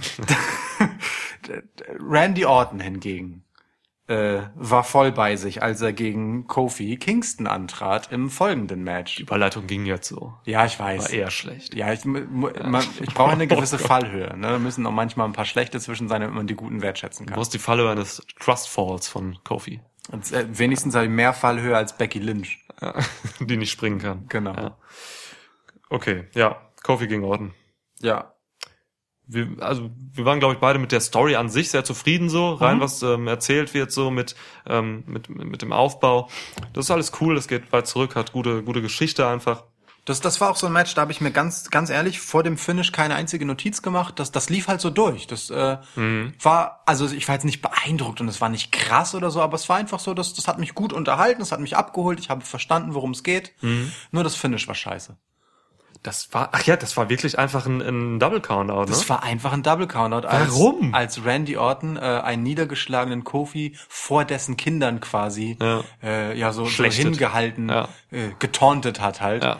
Äh, obwohl Kofis einer Sohn wie immer dagegen gehalten hat, die kleine Rampensau. Die kleine Rampensau, ja. ähm, aber da gab es dann einfach einen Double Countout. Äh, als Kofi dann das bemerkt hat und durchgedreht ist und auf Randy eingeschlagen hat, waren sie offensichtlich schon zehn Sekunden draußen. Und keiner von uns hat so richtig realisiert, warum äh, da jetzt die Ringglocke ertönt ist. Ja. Aber ich, ich habe dann einfach so gesagt, das muss ein Countout gewesen sein. Da war ja nichts anderes. Kofi hat nichts Illegales getan. Ich dachte, da wäre ein Low Blow im Spiel oder irgendwas, aber nein, das war einfach nur ein war, dummer Counter. Es war einfach ein Double Countout. Die Crowd hat direkt Boring gerufen. Ja, und das ist Bullshit. Aber es ist ja auch wirklich, warum muss man das denn hier machen? Ja, gut, der, der Grund wird sein, ähm, man wird diese Fehde noch weiterziehen. Ja, haben sie auch gesagt direkt, die Herren-Kommentatoren, Herren- und Dame-Kommentatoren. Aber im WWE Title Match jetzt äh, ein Double Countout, ey, das ist immer, boah, Double Bei einem- Countouts sind immer scheiße. Bei einem Pay-Per-View vor allem, das ist Ja, echt fies, ne? Also du baust ja Storylines hin zu Pay-Per-Views auf, Ja. damit sie da einen Abschluss finden oder zumindest einen, einen Wendepunkt oder was auch immer. Ja. Und da hier mit der, mit dem ultimativen, der, also einfach nur der Ankündigung einer Verlängerung zu kommen, ist wirklich also sehr unbefriedigend. Und das war eines der wenigen Matches hier, die tatsächlich auch über mehrere Wochen vernünftigen Aufbau hatten. Ja. So, ne? Das war jetzt nicht nur so ein zwei oder ein Wochen äh, zusammengeschustertes Ding, sondern wirklich. Hier äh, wäre es nicht mal nötig gewesen. Nee, es wäre nicht nötig gewesen. Ja. Das ist quasi ein Aufbau von äh, zehn Jahren hier. so, ähm, total unverständlich, dass man den Double Countout macht. Naja, in Ermangelung eines anderen Gegners für Kofi wahrscheinlich, ne? Weil man einfach nicht weiß, wen man sonst gerade aus dem SmackDown-Roster gegen ihn schicken soll, Ja. verlängert man halt lieber mit Randy. Man hat halt scheiße nochmal Buddy Murphy nicht aufgebaut. Buddy Murphy gegen Kofi Kingston, stell dir mal die Matches vor. Boah, Bock. Sofort Bock. Super, oder? Sofort Bock. Was soll das? Ja, schade. Ja. Übrigens, schöner AKO. Schöner AKO. Frog Splash von äh, Kofi Kingston Ja. angesetzt, von Randy Orton. Au, wieder mal wirklich absurd out of nowhere in einem AKO aufgefangen. Das ist halt krass, ne? Man ahnt das immer, dass er diesen scheiß AKO irgendwann auspackt und ist dann halt doch so, oh, da war ja ein AKO. Ja, ja. Das ist schon einfach auch eine hohe Kunst nach all den Jahren. Voll. ähm, der war schön. Total. Okay, das war jetzt ähm, quasi die wirklich schlechte bis durchschnittliche ähm, Phase dieses SummerSlams. Also, ja, sagen wir mal, die, die miese Phase endete so nach dem Kevin Owens Shane McMahon Match. Dann kam ein wirklich gutes Match. Kofi gegen Randy Ja. war dann okay. Okay. Und dann zum Ende hin schwang es sich zum Glück noch einmal auf. Die letzten beiden Matches, die auf Ja. der Card sind, und allein das hat uns ja schon eine Freunde gemacht. Das vorletzte Match ist Finn Balor gegen The Fiend Bray Wyatt. Und das ist allein schon ein Statement, dass man damit so lange wartet, das so spät auf der Card bringt. Ja. Und ey, das Warten hat sich verfickt nochmal gelohnt. Alter. Ohne Witz, ey. Ich Nie, finde, niemand kann mir erzählen, dass The Fiend PG-konform ist. es ist nicht PG. Wirklich, ohne Scheiß. Ich hatte tats tatsächlich einfach Angst. Ähm, ich habe mich tatsächlich kurz eingenässt. Mir lief so ein bisschen Flüssigkeit ins rechte Bein runter. Ja. Ähm, und ich glaube, Kinder haben wirklich Albträume, wenn sie diese Szenen sehen. Das ist so heftig. Der, die Entrance. Ähm, aber wirklich alles. Von der Entrance bis über dem, was im Ring transportiert wird, als auch bis zum Abschluss. Der Fiend ist einfach der Wahnsinn. Äh, Wir haben von vornherein gesagt, ne, das, es ist unmöglich, dass sie das verkacken. Das, das können sie nicht verkacken, das geht nicht. Es ist, das, das dürfen sie nicht verkacken. Und sie haben es nicht verkackt. The Fiend hat alles eingelöst, was man an Vorschusslorbeeren hätte reinstecken können. Gehen wir chronologisch mal rein in das, was wir hier erfahren durften. Ja, ich möchte einmal kurz äh, vor dem Fiend anfangen bei äh, Finn Balor, der finde ich auch schon sehr symbolhaft in so unschuldig weißer Kleidung rauskam. Geradezu engelhaft dann auch gefilmt wurde nach Ja. seinem Einmarsch. Da gab es so eine Perspektive, wo äh, wirklich so gefilmt wurde, dass ein Scheinwerfer im Gegenlicht direkt hinter Finns Kopf ist, sodass er wirklich so eine Art Heiligenschein hat. Das sah so krass aus. Es sah, gesagt, ja. es sah wirklich aus wie Ja. der Engel Finn Balor, der äh, heruntergekommen ist, um für uns einzutreten und dann kommt halt dieser Teufelskerl Fiend raus. War geil. Es gab so eine schöne Pause, kurz bevor der Fiend aufgetaucht ist. Ähm, dann hörte man ganz kurz das Theme von Firefly Funhouse. Es wurde dann auch quasi weggekürzt. Und dann, dann, dann, also Dann sah man, glaube ich, den, als ersten Shot tatsächlich diese irre ne? Laterne. Oder? Nee, erst, Ah, erst kam der In. Schriftzug, es dauerte ein bisschen, es gab so nur so Soundeffekte und dann dieses Let Him In. Ja, stimmt. Kam dann in großen Lettern und auch wirklich, man hat sich echt Zeit gelassen, es nacheinander einzublenden. Es war, Ja. die Halle war dunkel, stockfinster. Ja. Und dann, genau, ertönte die, die, oder fing die Musik direkt schon an? Ich glaube ja. Es fing einfach, also die Mucke klingt auf jeden Fall auch krass böse. Mega Muss man schon böse sagen. Mucke, Geil ja. produziert, krass düster. Modifizierter ähm, Song, Song seines alten Themes. Genau, das nimmt So. man erst später wahr, wenn der Text Ja, reinkommt. ja. Jetzt von einer Frau halt gesungen. Ja. Ähm, Und zwischendurch so, so, so dunkle Männerstimmen, die Ja. mehr so an Kreischen auch erinnern zum Teil und so. Das klingt, ist klingt echt so, als hätte man ja, irgendwie äh, japanischer Horrorfilm. Ja, oder als hätte man sich in, äh, in ähm, äh, wie heißt denn dieser Seelenstrudel nach äh, griechischem alten Glauben? Irgendein Maelstrom. Ähm, als hätte man da halt ein Mikrofon reingehalten. So klingt das ungefähr. weißt du, da wo die, wo ewig die Seelen kreisen der, der Sünder, die es halt denen nicht erlaubt ist, sozusagen ins ewige Leben überzutreten. Ich weiß nicht mehr, wie das heißt. Äh, Komme ich gerade auch nicht. Irgendwas, das, das, was vor dem Hades halt ist. Ja. Ähm, ich komme nicht auf den Namen. Da, Egal. Da, da ist doch dieser Fluss eigentlich, Ja, der, genau. der Archon. Ja, Arkon. genau, Das, ist glaub- der, das ist aber mehr so ein, so ein Fluss, wo äh, der Fährmann dann auch drüber fährt und so. Ja, ist das, aber ist das Da nicht schwimmen das, die Leichen drin und die Geister auch so, schon. ja. Es ja, war genau. kein Maelstrom. Irgendwie sowas ist. Egal. Ja. Irgendwer, der sich damit auskennt, wird das jetzt richtig stellen oder wissen, wie es eigentlich ist. Wir haben für den Gag Mikrofon in tote Seelen gehalten. Haha. So. Gefilmt wird auf jeden Fall. Ähm, dann auf eine Laterne. Das Caron heißt der Fährmann. ja. Danke. Und man muss dem auch immer was geben. Ja, zwei Münzen auf. Ja. ja.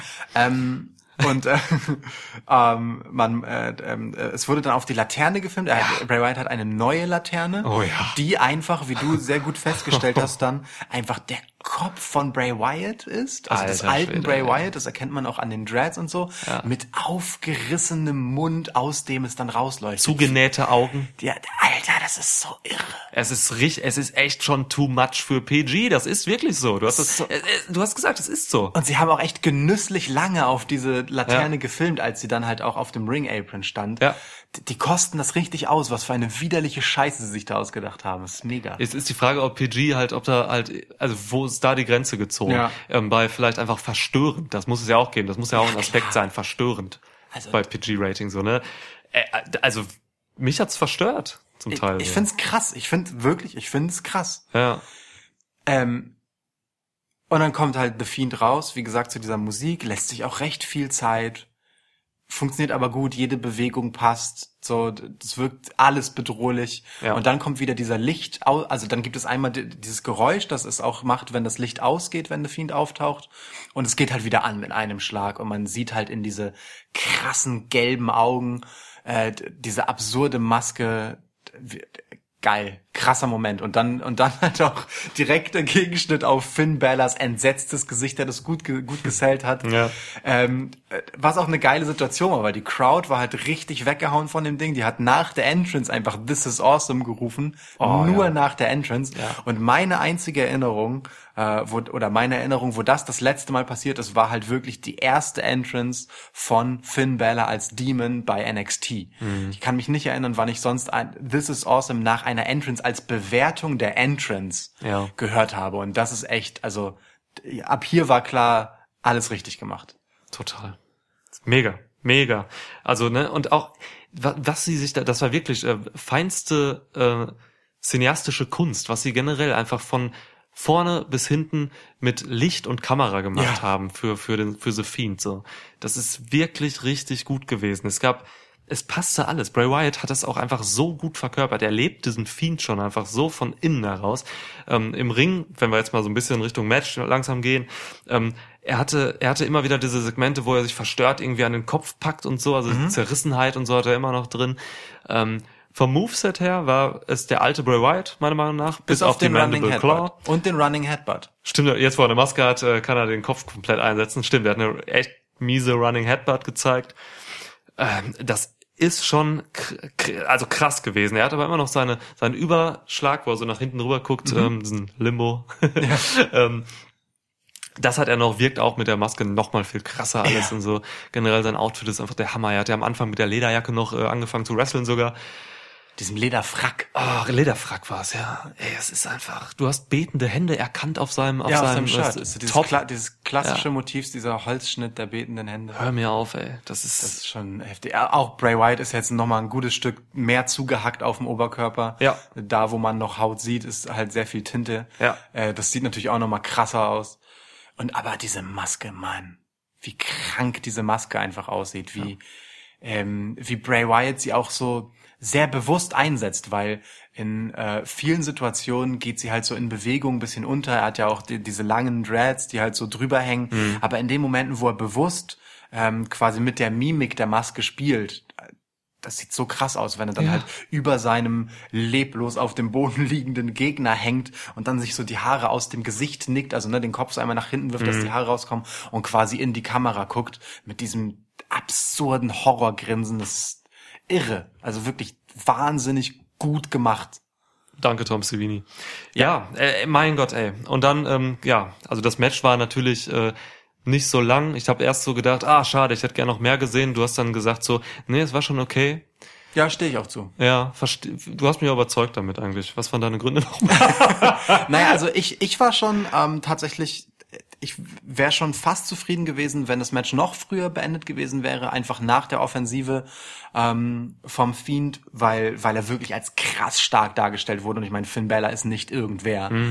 Ähm, Finn hat ihn auch echt gut gesellt, ist ja auch eine sehr gute Ansetzung, um den, zu, den guten Fiend zu etablieren. Ja. Ähm, aber es gab dann so einen Comeback-Moment von Finn Balor und den fand ich gut und richtig. War erst kurz skeptisch, als er angefangen hat, aber dann fand ich es eigentlich gut, weil ähm, das gezeigt hat, Finn hat halt so seine übliche Kette an Signature Moves im Prinzip rausgehauen, die dann vor dem Stomp kommen. Also äh, vor dem, äh, wie heißt er dann noch? Coup de Coup de Gras. Gras, genau. Ähm, dem Top Rope Double Foot Stomp. Ähm, und ähm, The Fiend war trotzdem nicht verletzlich in diesen Situationen. Der hat die Moves halt eingesteckt, Gut aber als, auch. Mhm. auch super gut durchgesellt, mit vollem Körpereinsatz, wie Bray Wyatt es zu sein, zum Ja. Leidwesen seiner eigenen Gesundheit halt immer tut. Rückens, ja. Ähm, ähm, gut durchgesellt, aber in dem Moment, wo Finn halt ähm, den Coup de Gras zeigen wollte, war er halt sofort da, hat ihn mit einer Mandible Claw aufgefangen und auf den Boden gedrückt und äh, wirkte halt komplett wieder bei 100% seiner Kräfte. Und ich fand, das war ganz geil erzählt, dadurch, dass er halt diese Moves von Finn Balor eingesteckt hat, mit denen er sonst immer halt das Finish vorbereitet, was aber komplett am Fiend vorbeigegangen ist. Er ist einfach, das kann ihm nichts anhaben. Also diese, diese Macht, die dieser Charakter hat, ist dann nochmal super gut zur Geltung gekommen. Und Ja. dafür hat die Länge des Matches eigentlich total gereicht, weil hätte man es jetzt länger gemacht, dann ähm, wäre er wiederum nicht so stark rübergekommen, wenn er so viel Zeit gebraucht hätte, um Finn außer Gefecht zu setzen. Ja. Deswegen war das gut. Okay. Ich fand auch das Finish kreativ. Äh, Dass es die Mandible Claw war, die er letztendlich als Cover benutzt. Also der Ref hat ja auf eine Submission von ähm, von Finn Balor gewartet, gefühlt. Wir haben noch in der Preview in Frage gestellt, ob die Mandible Claw eigentlich eine rechtmäßige Submission ist und ob man dafür nicht anzählen müsste, weil der Move illegal ist. Ich bleibe dabei, dass, es, dass man es anzählen müsste. Es ist kein legitimer Wrestling-Move. Du steckst was in den Mund deines Gegners. Würde ich halt auch so sehen. Ja. Aber in diesem Fall war es halt so, dass, äh, dass Bray Wyatt, also der Fiend, ähm, äh, Finn Balor in der Mandible Claw hatte und einfach zu Boden gedrückt hat. Und Ja. der Ref hat halt 1, 2, 3 gezählt, weil die Schultern am Boden waren, weil Finn Balor halt ausgenockt war. Der Ref war wahrscheinlich auch einfach überfordert vom Fiend. So. Äh, der Ref wollte einfach weg. er wollte weg, Ja. ja. Der wollte auf jeden Fall einfach weg. ja, aber ja, klar, also ich, ich finde es schon cool, dass man die Mandible Claw so stark äh, präsentiert.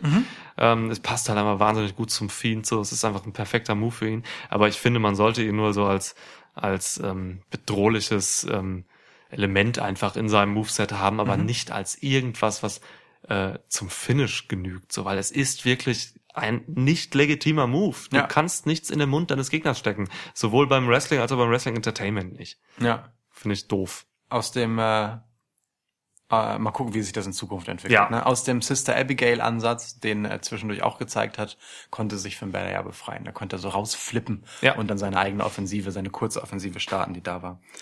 Ähm, was mir noch gut gefallen hat, ist auch äh, der Abgang vom Fiend. Ich finde es ganz geil, dass einfach das Licht wieder ausgeht und äh, der Fiend dann unter dem gelobten hysterischen Lachen von Bray Wyatt einfach Ja.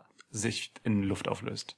Naja, da ist, äh, da ist noch ein bisschen mehr drin. Er stand nämlich noch einmal kurz in einem Lichtsegment. Stimmt. Also ähm, Ja, bevor er richtig. wirklich weg war und verschwunden ist, gab es einen Moment, wo er so seitlich über die über seine Schulter guckt, so Ja. mit auch einer krassen Musik unter, hinterlegt, was einfach total heftige Wirkung hat, weil er Und so noch Strobo, mal ne? So Strobolicht. ich glaube, Strobolicht war Ja. auch dabei, weil er sieht dann noch mal anders aus. Also diese Maske, die eigentlich ja eine statische Maske ist, ähm, hat tatsächlich irgendwie mir heute Abend äh, bei diesem SummerSlam drei oder vier richtig krasse, unterschiedlich aussehende äh, Gesichter gezeigt. Ja, ich weiß, was du meinst. Ja, das Absurde auch. Leistung. Ja. ja. Absurde Leistung, das zu bringen. Voll gut damit umgegangen, ja. Ja. Du hast noch gesagt, ähm, dieses, äh, äh, dieser kurze Einspieler, wo er dann im Ring steht und halt diesen äh, mit dem Rücken zur Kamera Overshoulder-Blick hat. der der Tessa Blanchard-Blick. Genau. Ähm, da, dass das möglicherweise pre-taped wäre und dann einfach eingespielt wird, Kann ich mir ähm, vorstellen, damit Bray Wyatt halt quasi in der Halle mehr Zeit hat, aus dem Ring zu verschwinden, dass sozusagen nur das Publikum vor den Fernsehschirmen das sieht, aber Ja. halt nicht das Publikum in der Halle. Das kann gut sein. Gehe ich von aus. Ja, würde mich jetzt auch nicht wundern, weil er hatte die Jacke ja auch, glaube ich, wieder an. Das weiß ich jetzt nicht, aber es wirkt es schon. Es, also ich, ich, er war ja auch super, als das Licht dann wieder anging, war ja auch super schnell weg. Also da Ja. waren nur irgendwie zwei, drei Sekunden. Ja. Das geht nicht in der Geschwindigkeit. Naja, wobei, äh, seit dem, seit der letzten, äh, wo war das denn? War das bei, bei Takeover haben wir gesehen, dass unter dem Ring auch ein Monitor ist. Da kann man sich natürlich auch hin zurückziehen und in Ruhe den Rest des Pay-Per-Views zu Ende gucken. ja, stimmt, bei Teko. War ein Monitor unterm, unterm Ring, ja. Für, für Hornswoggle. ja, der wohnt da. Ja. Oder falls äh, R-Truth sich mal wieder da versteckt. Okay. Gut, okay, aber also ich bin äh, gehypt wie nie, was den Fiend angeht. Alles, alles richtig gemacht, alles geil, mehr davon. Also es hat meine Erwartung übertroffen. Äh, absolut. Auch so mit diesen ganzen Elementen, die Laternen und so sein Outfit. Also es hat alles übertroffen. Ja, da war Groß. Wirklich. Also ich liebe halt auch, wir, wir haben noch, vor der Entrance haben wir noch gesagt, oh Mann, ich glaube, sie tauschen die Musik aus, ne? Oh, es war so ein schöner Entrance-Song. Stimmt. Eine der besten Entrances und dann Ja. machen sie halt diesen geilen, verstörenden, ja, Remix im Endeffekt davon. Geil. Ja, ja. Mega gute Idee. Ah, Mega gute so ein Idee. geiler Song einfach, ne? Voll. Voll. Die neue Version hat mich so ein bisschen an Nine Inch Nails erinnert, so, so ein bisschen Ja. von so, weil so ein paar Indust Industrial-Elemente drin waren Ja, und so. ja. Früher viel gehört. Sehr, sehr schön. Sehr, sehr schön Ja. alles. Okay. Sehr geschmackvoll und liebevoll halt geschmackvoll. das Ganze inszeniert. Wirklich. Ja, sag das mal den zehnjährigen Kindern, die jetzt mit Albträumen im Bett liegen. Hey, Und, äh, den, in, in, zehn, in zehn Jahren blickt ihr darauf zurück, äh, denkt an eure feuchte Unterwäsche und äh, könnt aber wertschätzen, was für gute erzählerische äh, Gewalt hier In hintersteckt. zehn Jahren kommen bei den Zehnjährigen, die es heute gesehen haben, die Psychosen hoch und sie finden sich wieder mit so einer krassen Tom Savini-Maske über der Leiche irgendeines, äh, ach, ich will das nicht ausführen. In, in, Ja. Aber du musst auch bedenken, die gleichen zehnjährigen Jugendlichen haben vorher äh, das Titteninterview mit Trish Stratus gesehen und sind deswegen körperlich relativ beansprucht. Toll, jetzt werden sie, verbinden sie wahrscheinlich diese, diese Traumata durch, durch, äh, durch The Fiend mit irgendwie den Titten von Trish Stratus und werden äh, Sexualstraftäter oder so. WWE ist nicht mehr PG, wenn sie sowas züchtet. Ja. Ich finde das nicht okay. Gut. Gib mir auch ein Stück Schokolade, du isst. Nimm. Okay. Nimm. Zitrone Waffel, ist der Hammer, das ist Sport. heftig. Schmeckt einfach wie Zitronenkuchen, aber als weiße Schokolade. Ich habe mich gerade gefragt, warum du dich so extrem weit zurücklehnst, aber du wolltest nicht ins Mikro schmatzen, ne? Ich wollte nicht ins Mikro schmatzen. Doritos-Tour und ich Ja. rede sogar dabei. Arschloch. Ich hasse, ich muss auch ganz ehrlich sagen, ich hasse Essgeräusche einfach krass. Du hast da auch einen Schaden in dieser Hinsicht. ja, Essgeräusch, also generell so, ne, wenn man schmatzt, so, ne? Finde ich furchtbar. Aber auch im realen Leben, nicht nur im Mikrofon, ne? Ja, ja, ja, ja. Finde es furchtbar. Ich kann das nicht haben. Kannst du mit Menschen essen? Ja, das geht schon. In der Regel ist, gibt's ja auch so einen gewissen Grundlautstärkepegel. Aber es gibt ja einen Unterschied zwischen, äh, wenn Menschen halt schmatzen und so laut essen und normal essen. So, Ja, und klar. ich mag das nicht, wenn Leute, also weißt du, wenn es so, so, wenn Leute das laut machen einfach. Finde ich gut. Auch so, wenn Menschen Suppe schlürfen. Was soll das denn? Apropos, was soll das denn? Ähm, Seth Rollins Outfit. Ich habe ihn Goth Rollins genannt, als er, als er rauskam. Goth Der hatte Rollins. halt so, also generell war ja offensichtlich beim SummerSlam zu den sommerlichen Temperaturen und den erfrischenden Farben des ganzen Artworks vor allem schwarz angesagt bei vielen. Wir hatten es bei Neddy und bei Becky und bei Ricochet und so. Ähm, und bei, auch bei Seth war alles schwarz. Und dann hatte er halt seine übliche äh, hautenge Weste drüber an. Und die war so durch so diese unterschiedlichen Materialien und dieses seltsame Muster, was er hatte, sah das so ein bisschen aus, als wäre das so ein so ein leicht durchsichtiges Netzhemd mit so Spitze und irgend so einem äh, barockmäßigen Tischdecken-ornamentartigen Dingsbums, mit dem er halt in die nächstbeste Schwulenbar geht. God Ganz- Rollins, ja. ja, ähm, also ganz, ganz strange. War natürlich nichts davon. Also es war weder Ja. durchsichtig noch war das so ein, so ein, so ein äh, ornamentmäßiges Muster. Aber es sah irgendwie strange aus. Ich habe nicht richtig erkannt, was es eigentlich sein soll. War irgendwie weird. Mich hat's ein bisschen erinnert an seine äh, Ring of Honor Zeiten. Ähm, war damals im Stable mit äh, Jimmy Jacobs und so und Brody Lee auch, aka, ähm, äh, wie heißt er? White Family, Luke Harper. Ja. Und so, die waren da drin. Äh, The Age of Fall, eines meiner Lieblingsstables von damals, ähm, hat mich in die Indie-Szene eingeführt, dieses Stable. war sehr geil. Und da, da sah Tyler Black, hieß er damals noch, ähm, Seth Rollins immer noch so, auch so ein bisschen hin und wieder mal so ein bisschen Goss-mäßig aus. Also die waren einfach so dark-mäßig Ja. zum Teil. War ganz cool. Ähm, ja, ich dachte erst, diese, diese Weste hat mich erinnert tatsächlich an, an einen seiner Auftritte damals, zu Ring of Honor Zeiten. Aber habe ich nicht wiedergefunden, ich bin mir nicht sicher. Ja, Jedenfalls, als er die Weste auszog, hat man äh, recht viel Verband noch um seine Bauchgegend, also die Rippen waren damit gemeint nach den letzten Angriffen von Brock Lesnar äh, zu sehen. Ja, und dann erschien halt Brock Lesnar. Also man muss auch schon sagen, ähm, das Publikum hat äh, Seth Rollins nicht wahnsinnig wohlwollend Überhaupt nicht. empfangen. Ähm, du hast gesagt, es war, also ich war so bei 50-50, du warst so 60-40. eher so 60-40 Ja. zugunsten von Boo. Also Ja. wirklich, es wurde geboot bei Seth Rollins und nach Niklas akustischer Wahrnehmung auch mehrheitlich. Während, während Lesnar dann echt so für mich bei 60% Lob war. Also das Ja. war irgendwie, ich würde sogar auf 70 hochgehen. oha. Also Lesnar hat auf jeden Fall die Pops gehabt. A, ohnehin Ja. den lauteren Empfang und B, mehr Pops. Ja, das Publikum hat Heyman mitgeredet, so, ne? Ja. Das, was sie, was sie auch nicht immer gemacht haben. Ja. Ähm, ja, also wie gesagt, wir- wir, haben in dem der Preview von einem Paradigmenwechsel gesprochen, ähm, hin zu Brock Lesnar, was das ähm, Lob angeht, so die öffentliche Wahrnehmung und weg von Rollins ein bisschen, der einfach seit äh, ja, seinem Titelgewinn ähm, nicht sonderlich gut und clever eingesetzt wird, ähm, einfach äh, dann auch noch durch ähm, Social Media äh, Posts einfach in sich selbst verunglimpft hat und einfach ein bisschen abgestiegen ist als und weit unter sein Potenzial dann bleibt als eben der Typ, der diese Company eigentlich tragen muss. So schwacher Champ und schwacher Herausforderer war zuletzt. Ja. Ich Und, meine, im äh, letzten Jahr hat er die Company ja über weite Strecken getragen. Genau, ja, da müsste er eigentlich wieder hinkommen so. Ja. Das hat man jetzt nicht geschafft. So, äh, Lesnar hingegen hat davon profitiert, ähm, eben als der brutale Freak, der einfach jetzt ähm, wahnsinnig brutal agierte gegen Rollins. So, ähm, das war ja Paradigmenwechsel. Das sage ich weiterhin. Ja.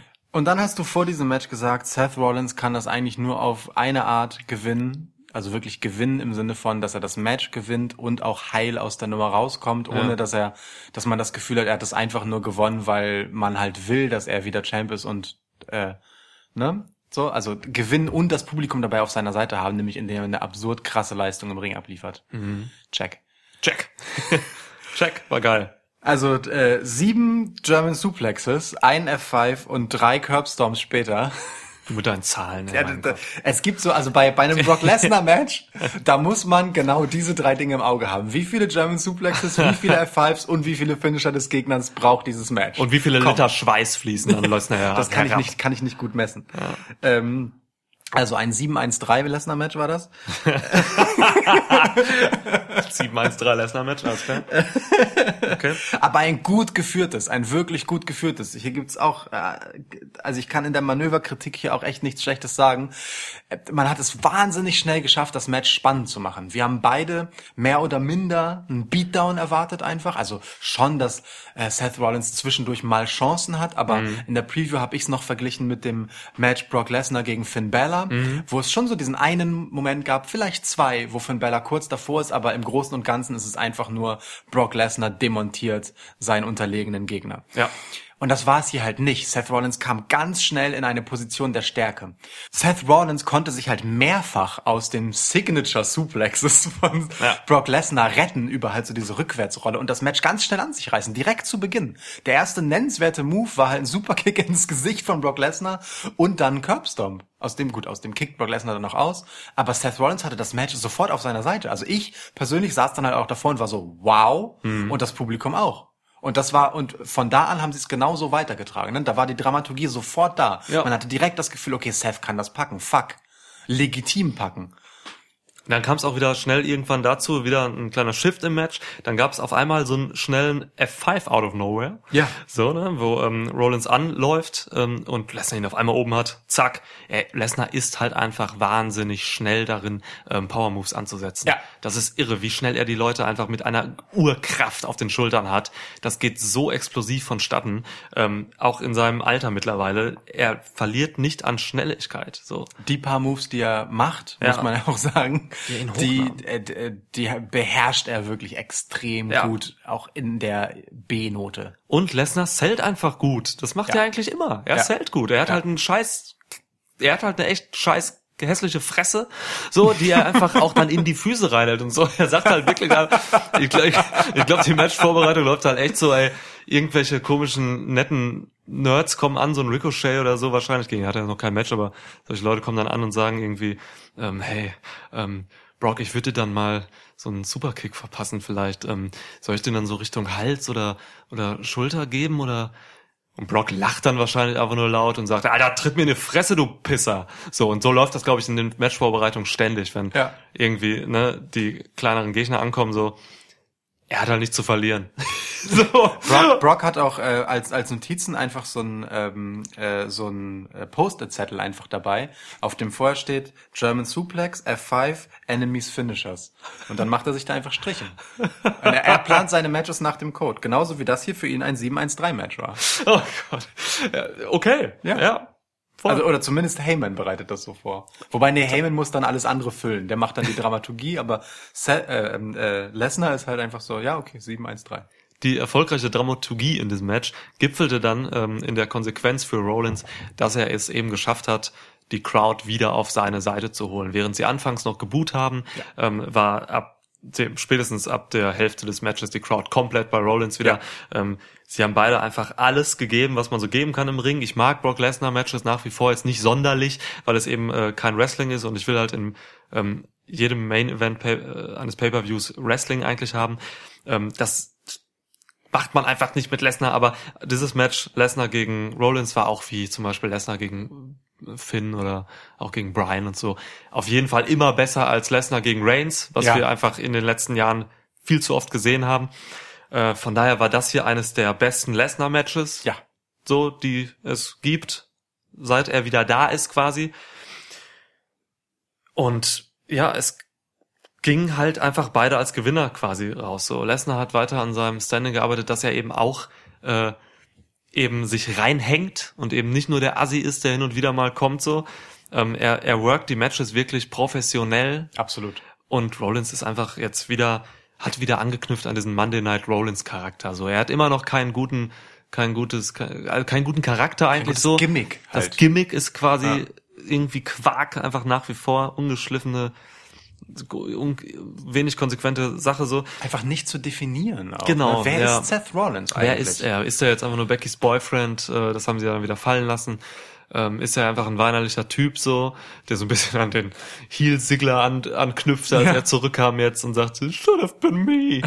ähm, aber Rollins halt als Face, so wie zuletzt. Und jetzt ist er halt wieder so ein bisschen da und die Hoffnung hast du geschürt in der Preview, dass er vielleicht wieder Monday Night Rollins wird und dann halt eben über, wenn er schon keinen Charakter hat, den man jetzt irgendwie krass definieren kann, über halt Performance im Ring kommt. Und da macht ihm halt niemand was vor.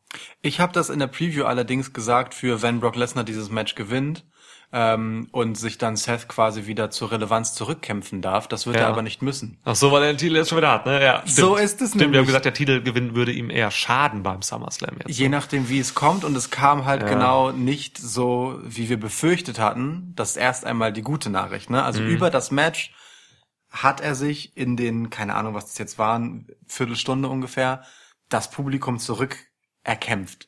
Das ist nach den letzten Wochen wirklich eine bemerkenswerte Leistung Ja. für ein Match nach einem Pay-per-View, in dem das Publikum auch nicht wahnsinnig investiert war. Für ein Match, das eigentlich gegen ihn stand. Also wirklich Chapeau, ist eine krasse Leistung. Ja. Da sind auch einige krasse Sachen noch passiert. Also ne, äh, Rollins hat so drei Suicide Dives hintereinander angesetzt. Der gute Brock hat ihn dann beim dritten einfach aufgefangen. Und ich meine, Seth Rollins ist kein Leichtgewicht. Da kommt schon einiges auf einen zugeflogen. Es gab noch einen Frog Splash vom äh, Ringpfosten durch den Kommen durchs Kommentarpult durch, auf dem Brock Lesnar lag. Ja. Dann noch ein Stomp hinterher, aus dem Lesnar rausgekickt ist. Und dann gab's noch mal einen Stomp im Anschluss und dann war auch Sense. Ja, der ist auch zwei Storms gekickt. Ne? Ja. ja das ist Ja. auch eine Ansage. Definitiv eine Ansage. Voll. Und das, aber letztendlich nach dem dritten Stomp war halt Schluss und Brock Lesnar ist gepinnt. Seth Rollins hat Brock Lesnar besiegt und das hat noch einmal viel mehr Gewicht, wenn man sich kurz die Historie vor Augen hält, ne?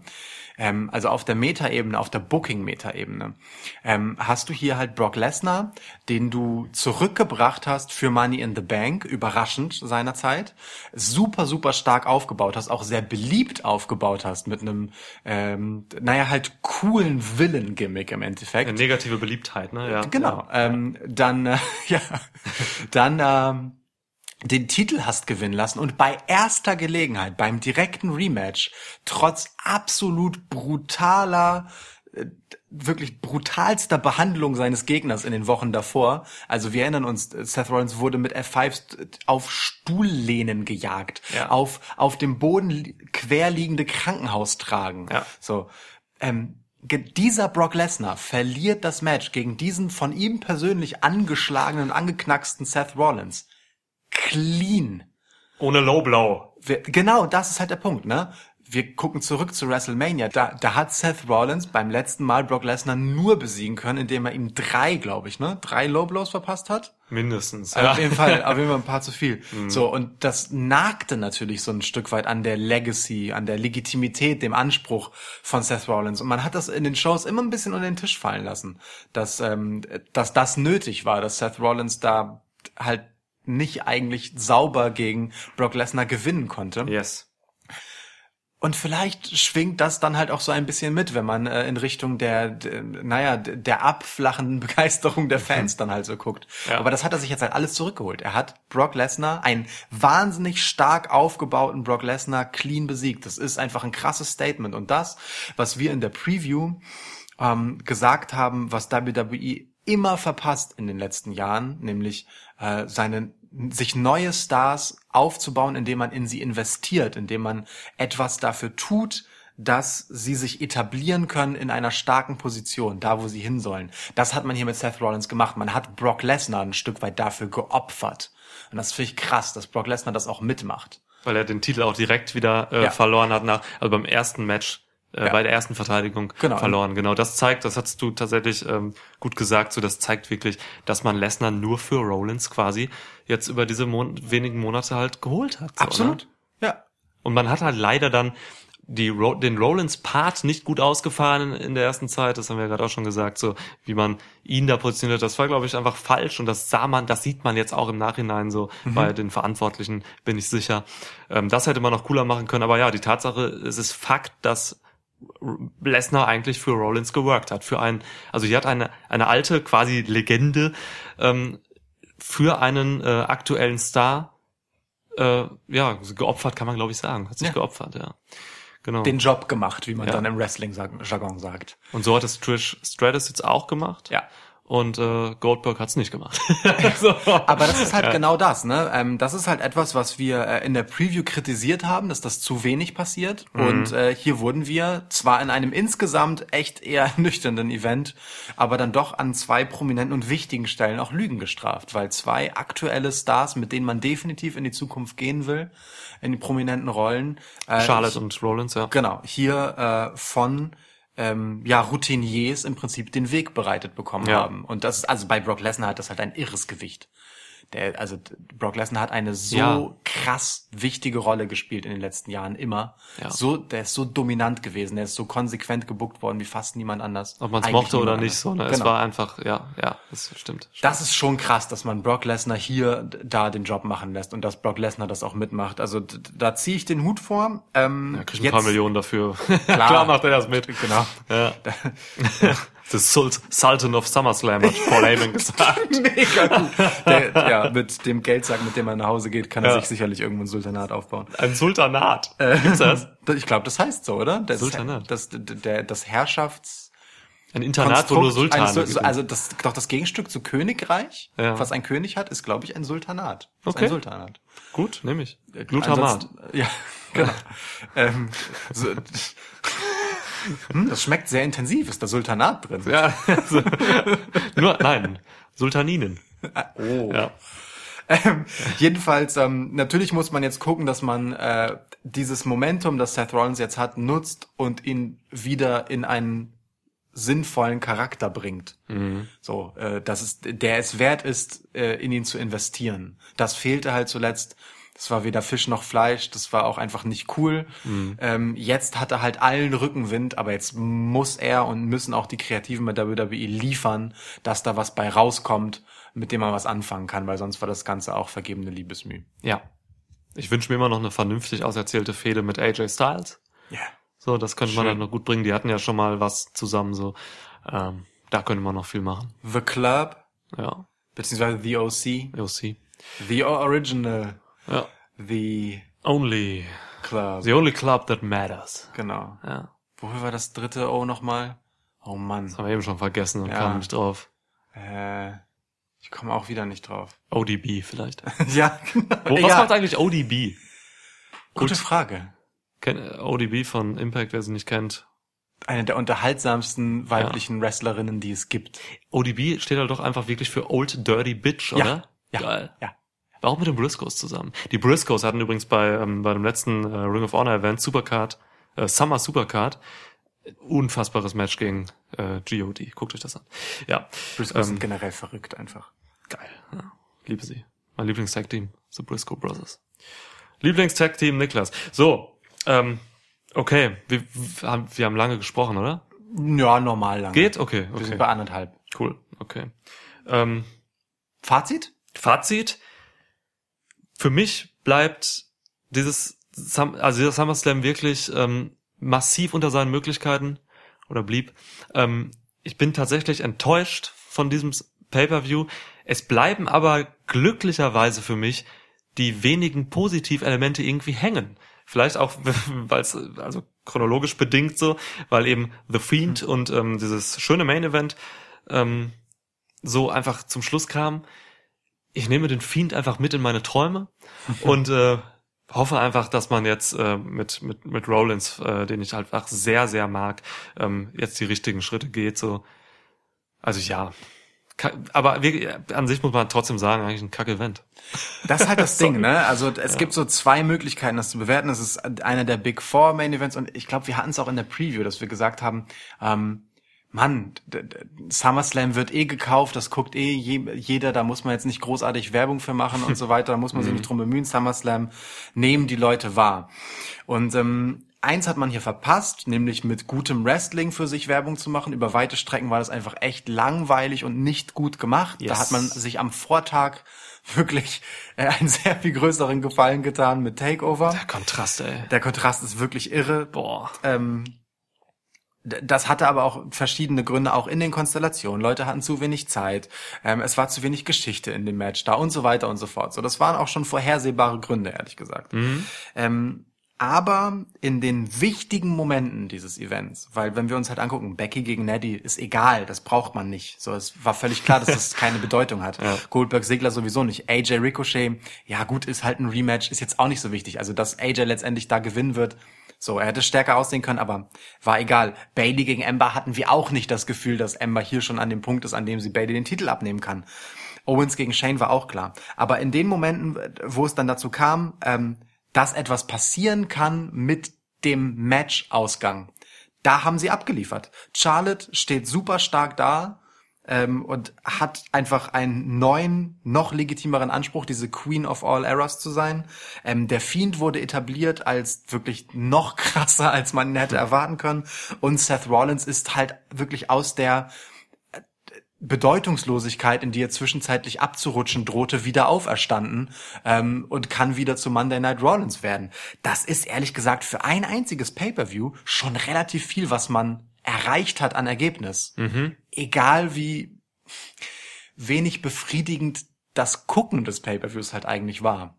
So, im, im Rückblick wird es trotzdem ein wichtiges Event gewesen sein, glaube ich, wenn man an diesen Punkten hier halt weiter abliefern kann. Ne? Es ist halt so ein SummerSlam ist halt auch immer so ein Punkt, ab da geht's dann halt quasi natürlich weiter, ist ja so ein Ausschnitt und hier werden, hier gibt es gewisse Wendepunkte und da finde ich, hat man abgeliefert an diesen Stellen.